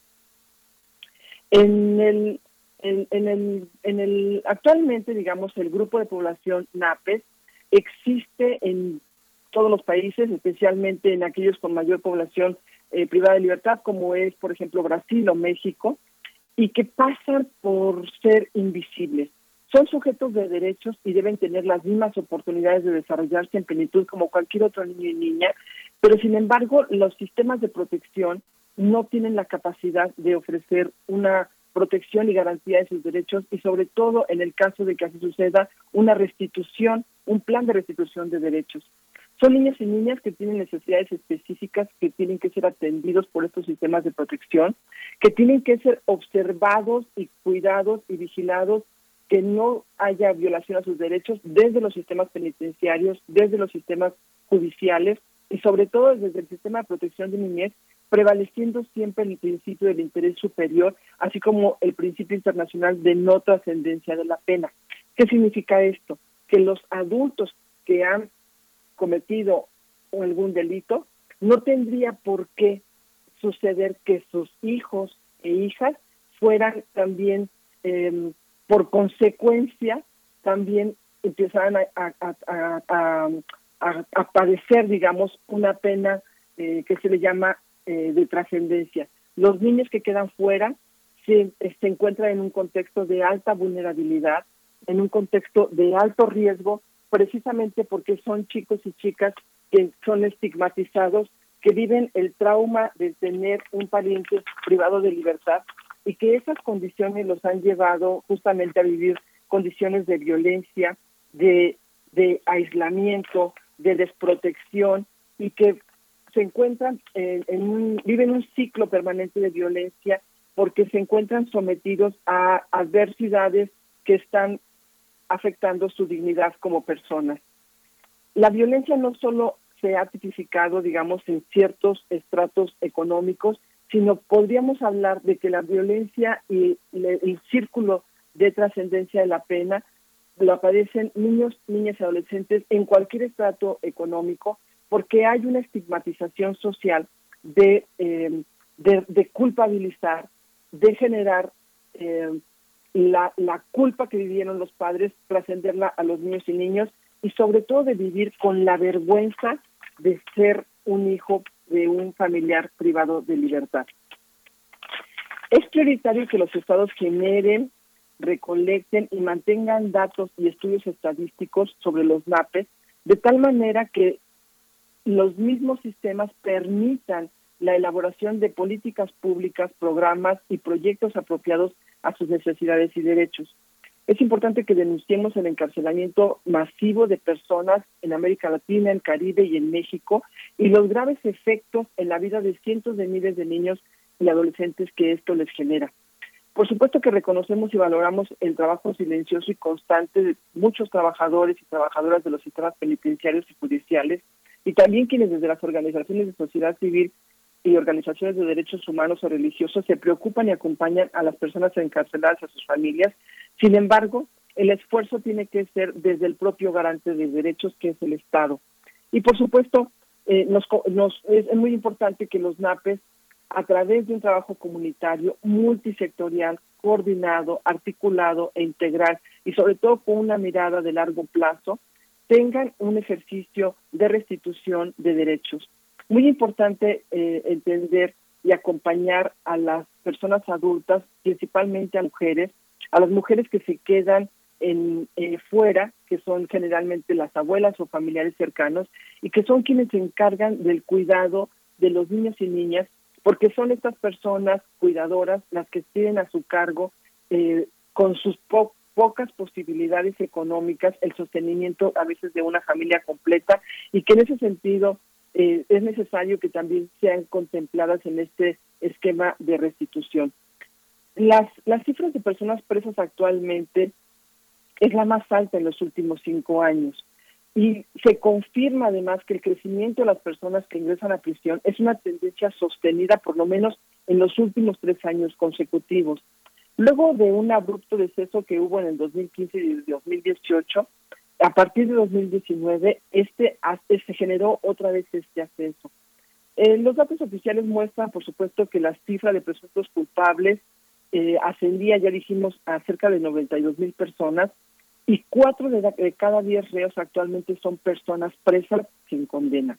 Esto, la consecuencia a las familias tiene un gran impacto porque los niños empiezan a vivir ya una condición de marginados, de excluidos, de estigmatizados, aún incluso cuando pudiera suceder que la madre o el padre que se encuentra privado fuera inocente. Otro dato importante es que el avance de la población penitenciaria se concentra en las personas procesadas o sentenciadas por delito de fuero común, es decir, que son robos y a veces robos menores. En un año pasaron de 173 mil a 189 mil. Esto, esto por supuesto, nos, nos debe de llevar a pensar en cuál es el contexto en el que se está dando la privación de la libertad y el impacto, que sin lugar a dudas tiene que ver con los contextos de alta pobreza. Urge y es necesario la restitución de derechos de niños y niñas que tienen un adulto significativo privado de libertad. Sí, pues nos quedamos con ese con ese comentario, Alicia, bienvenida. Continuamos con esto que no que no se acaba, las cifras de un sexenio a otro tienen intenciones distintas y las analizaremos. Muchas gracias por tu participación. Gracias, Miguel Ángel. Muy buenos días. Hasta pronto. 9 con 59 minutos, pues ya al cierre nos despedimos. Gracias al equipo y a todos, a todos ustedes. El día de mañana, mañana viernes, mañana viernes, pues nos volvemos a encontrar en bien sus complacencias musicales. Nos vamos, Miguel Ángel. mañana viernes, eh, de, eh, viernes técnico en, la, en educación básica. Nos vemos. Eh, esto fue primer movimiento. El mundo desde la universidad. Radio UNAM presentó. Primer movimiento. El mundo desde la universidad. Con Berenice Camacho y Miguel Ángel Gemain en la conducción. Rodrigo Aguilar y Violeta Berber, producción. Antonio Quijano y Patricia Zavala, noticias. Miriam Trejo, coordinación de invitados. Tamara Quirós, redes sociales. Arturo González, operación técnica. Locución, Tessa Uribe y Juan Staca. Quédate en sintonía con Radio UNAM. Experiencia sonora.